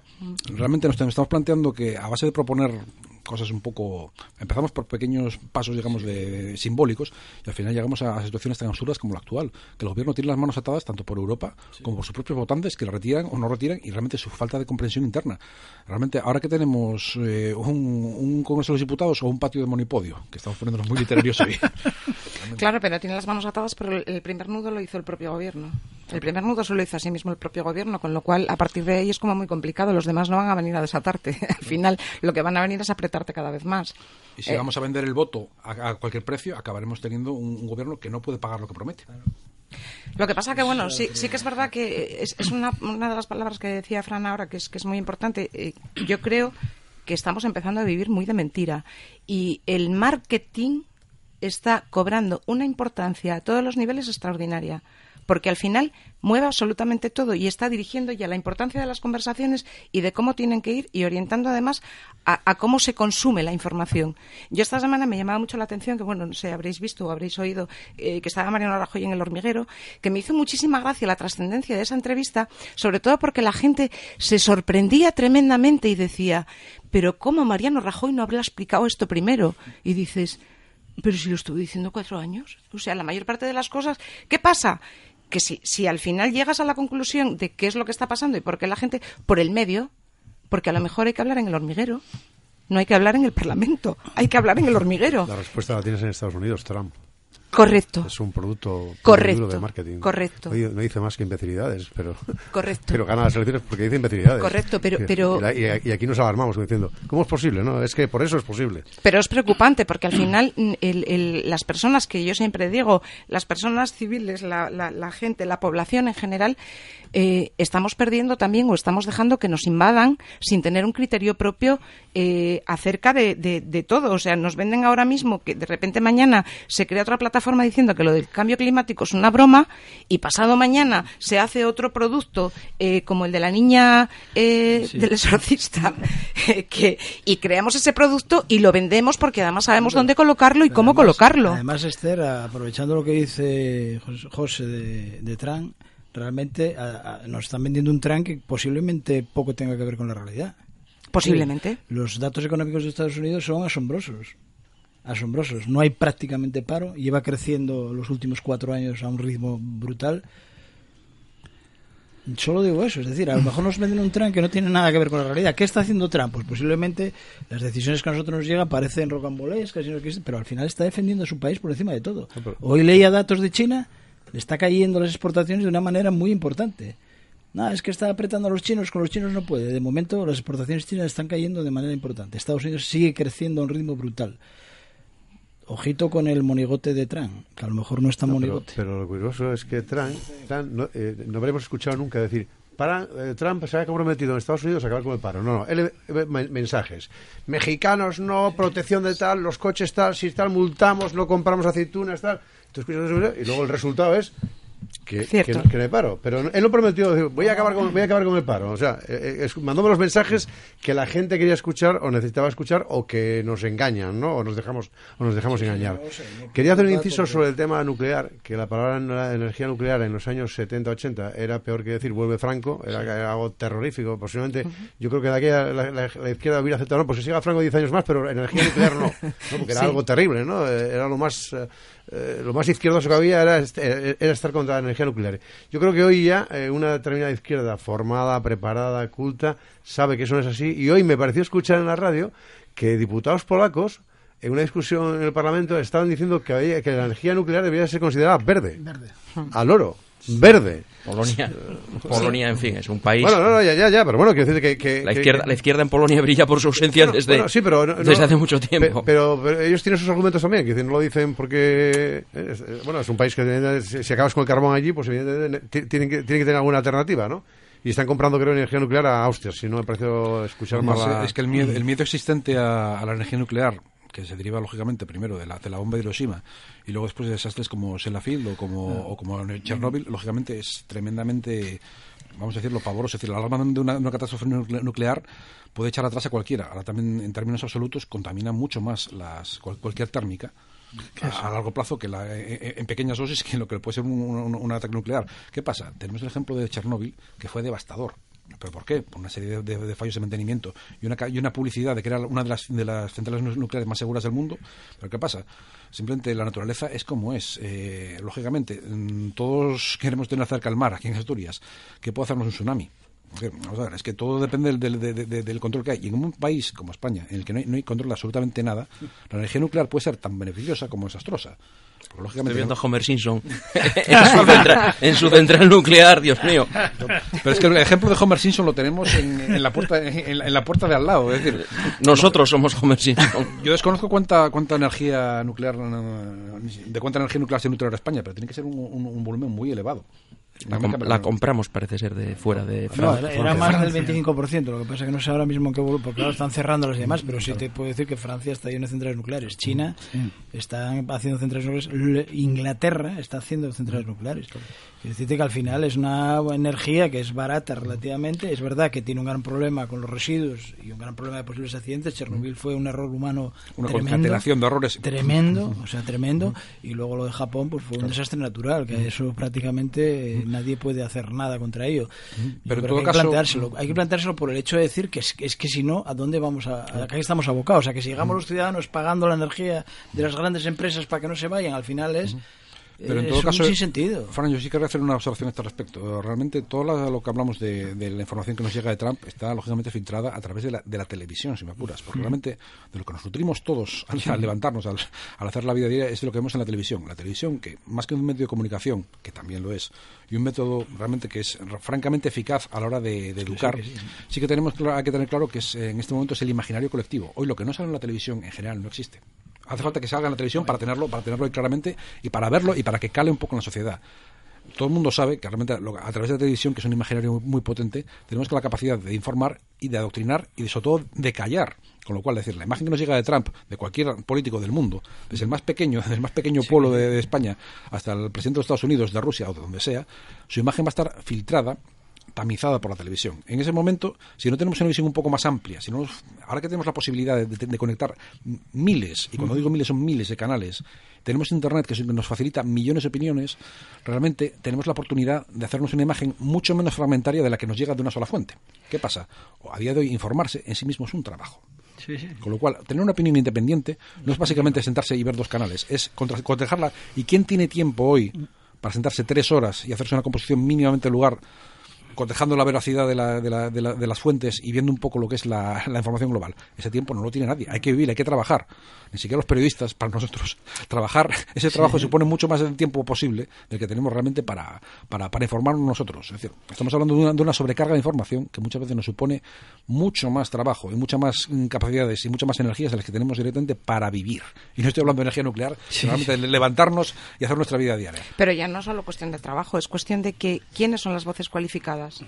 La que cada uno Porque nosotros cómo la información. Claro, eh, es que ese es el problema, porque tú puedes leer una cosa de la contraria, y sobre todo de aquellos temas en los que, lógicamente, no puede- hay, hay determinadas cuestiones. eh, a mí, por ejemplo, eh, acabar de entender un poco toda la filosofía del, del- del sistema energético es, es un tema muy técnico, muy complejo y muy difícil de entender para traértelo tú a tu, a tu terreno, ¿no? Eh, Quiero decir, al final, eh, pues yo no tengo tampoco ese conocimiento como para determinar quién es la persona en un momento determinado que está en lo correcto. Y lees un artículo y lees el contrario. De voces, personas cualificadas, documentadas, formadas, preparadas para ello, pero que luego al final todo es cuestión de opinión. Todo es opinable. Y al final, cuando tienes mm, tantísima información y tantísima información, además de, quiero decir, esto ya no es que se diga en una, en una tertulia de chascarrillo de la prensa, del corazón. Quiero decir, cuando estás cogiendo fuentes que realmente y teóricamente son fuentes eh, documentadas y son fuentes donde ya tienen sus filtros y, y es información veraz, cuando tú crees que es información veraz, porque al final eh, una cosa y la contraria no puede ser veraz las dos. Con lo cual, es verdad que toda esa sobredosis de información, uno, el, el tiempo para filtrarla y otro, el nivel para filtrarlo. Tú antes, cuando tú documentabas en una enciclopedia, sabías que lo que estaba ahí es porque ya había pasado todos los filtros, ahora ya también se cuestiona.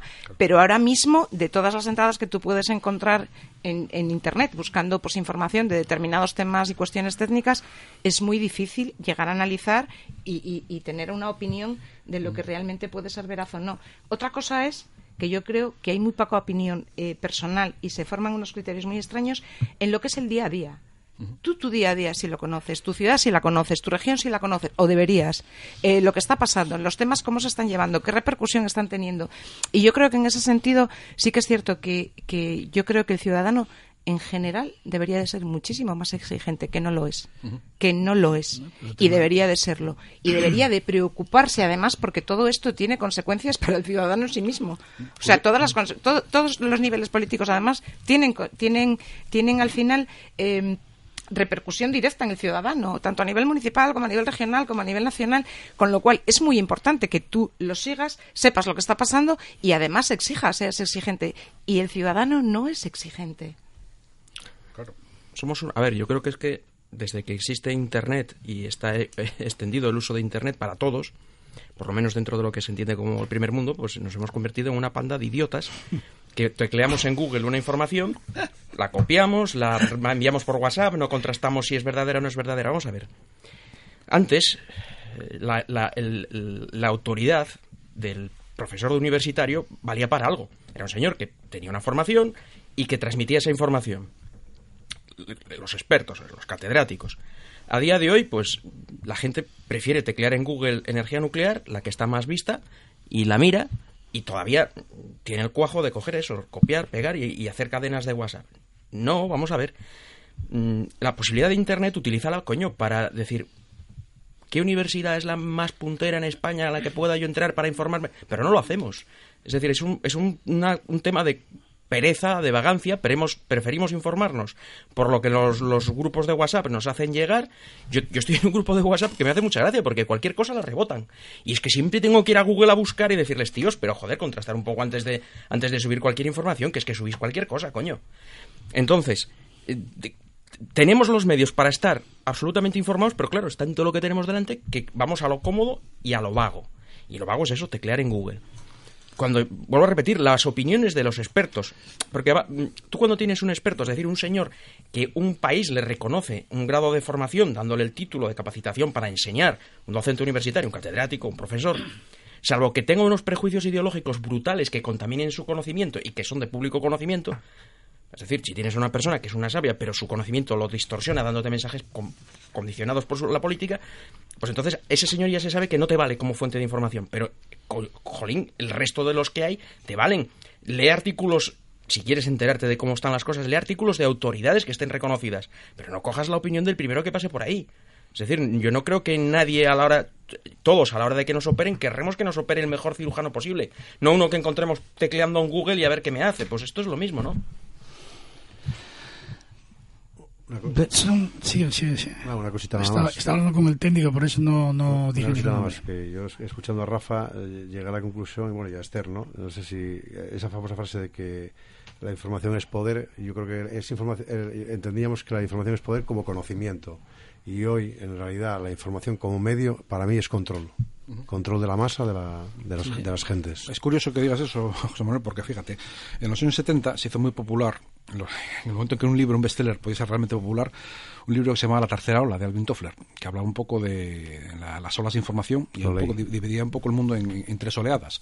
La primera era un poco la- los siervos, la gente que no tenía información, la segunda eran los que captaban de, algún forma, de alguna forma los, lo que eran las la, onda de las informaciones y la tercera una especie de, de oligarquía que tenía toda la información.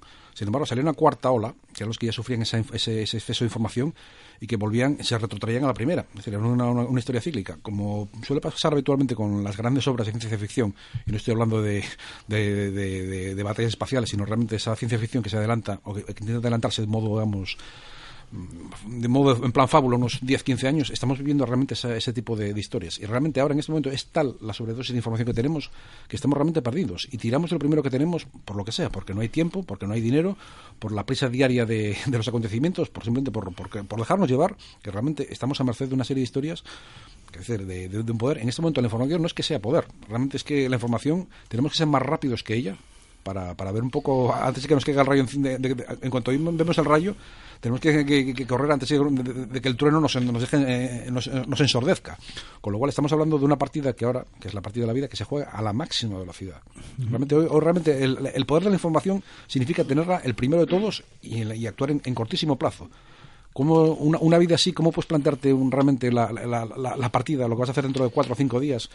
Realmente estamos hablando en términos de macroeconomía y de, y, lógicamente, de los grandes mentideros o, o los grandes centros decisor- deci- decisorios del poder. Realmente tienes que adelantarte con una, con una, una estrategia tremenda, para la cual necesitas pues, un ejército no ya de, en este caso no de soldados, sino de asesores, Pero de informadores Un para... ciudadano de a pie no necesita la información que tiene que tener un presidente de gobierno, hombre. Eh, para tomar decisiones. Pongo el señor que está en la cúpula de la toma de decisiones de un país y yo, que soy un monín que anda por ahí suelto. Yo no tengo por qué estar obsesionado en tener la información. Oiga, mire, eh, sobre todos los temas, toda la información. Es, es absolutamente imposible. Yo lo, lo que tendré que tener es, como consumidor, la mejor información de los productos que consumo, en el sentido de decir, voy a comprar lo mejor para mí, en cuanto a alimentos y en cuanto a cultura, digo yo, y en cuanto a ropa, y el resto para poder votar. Pero tampoco Hombre, si luego quiero tener una formación específica en un área muy concreta, pues me estudio una carrera.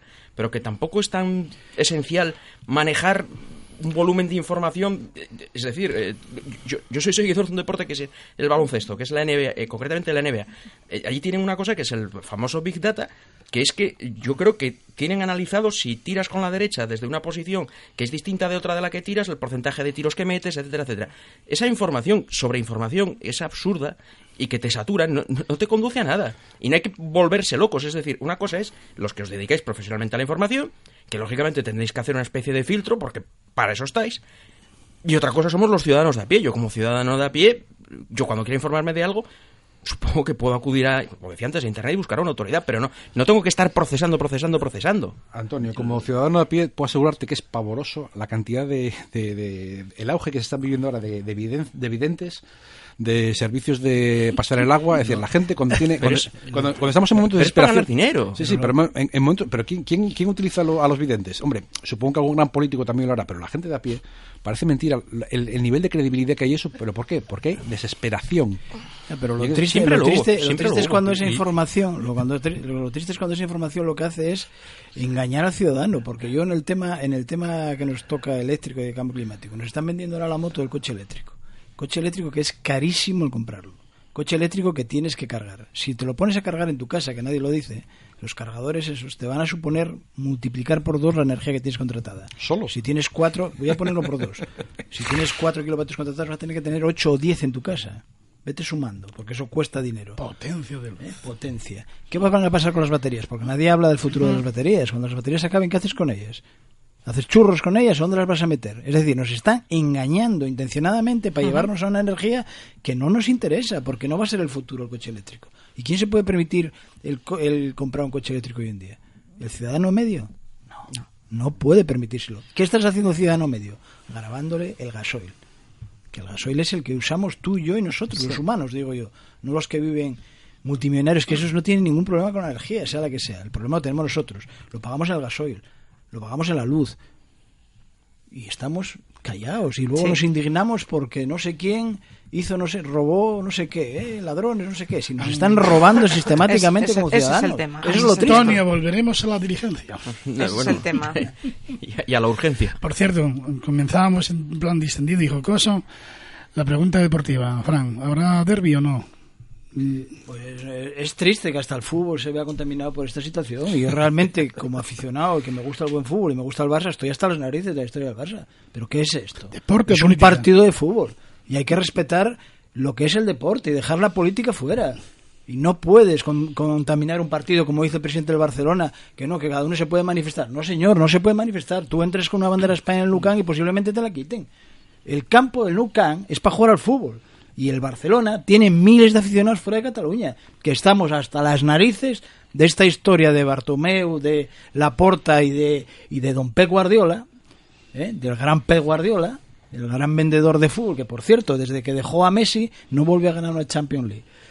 ¿eh? Hasta las narices. Queremos que se juegue al fútbol, que gane el mejor, que será el Barcelona seguramente, pero que se juegue al fútbol. Y que pensemos en el deporte y que disfrutemos con Messi, que disfrutemos con Benzema y que nos dejemos de estar, que estamos hasta las narices ya del rollito catalán. Hay que ser formalinos como el Real Zaragoza de Violeta. Gracias. La, la corona de Aragón. Hasta aquí la tertulia de todo un poco. A uno les veré antes de Navidad, a otros no. Así que, amigo Violeta, felices fiestas. Gracias. Felices fiestas para todos. Fran Menéndez, gracias y felices fiestas. Lo mismo, Juan. Felices fiestas para todos. Esther Llamazares, gracias y felices fiestas. Gracias y felices fiestas también para todos. A Rafa lo veré seguramente más a menudo. Consulto tu vidente. Gracias. Felices fiestas. Felices fiestas. Antonio Ñañez, ríase, hombre, hoy te No. despido. Felices fiestas. Felices fiestas, Rafa, que va a narrar también fútbol. También. Felices fiestas. Ya saben que ahora llega el momento del cine con Jesús Palomares. Y una hora más tarde estaremos en el avión de Aruna de Quipilota, Carlos López. Y mañana viernes a partir de las 6 de la mañana llega a la jungla con José Antonio Avellán. Una hora más tarde, en Capital Radio, la información nacional e internacional y la bolsa. Y el sábado y el domingo llega el programa más deportivo de la radiodifusión asturiana, Radiodifusión Asturiana. Antes de que llegue el sábado, llega el viernes esta noche a partir de las 00 horas, donde la Corusia, presentada por Juan García y Julián Menéndez, les traerá nuevas aventuras. Lo dicho, programa deportivo el fin de semana con la banqueta deportiva que dirige y presenta Carlos López de los López de toda la vida. Con los mejores narradores de la radio. César Constantino García. Paco Granda. Pelayo Vijoste. Y Borja García. Nos vamos. Pase un buen fin de semana. Y de este recibo, reciban los saludos de Fran Rodríguez, el hombre de la eterna sonrisa. Les habló Juan Flores. Hasta luego.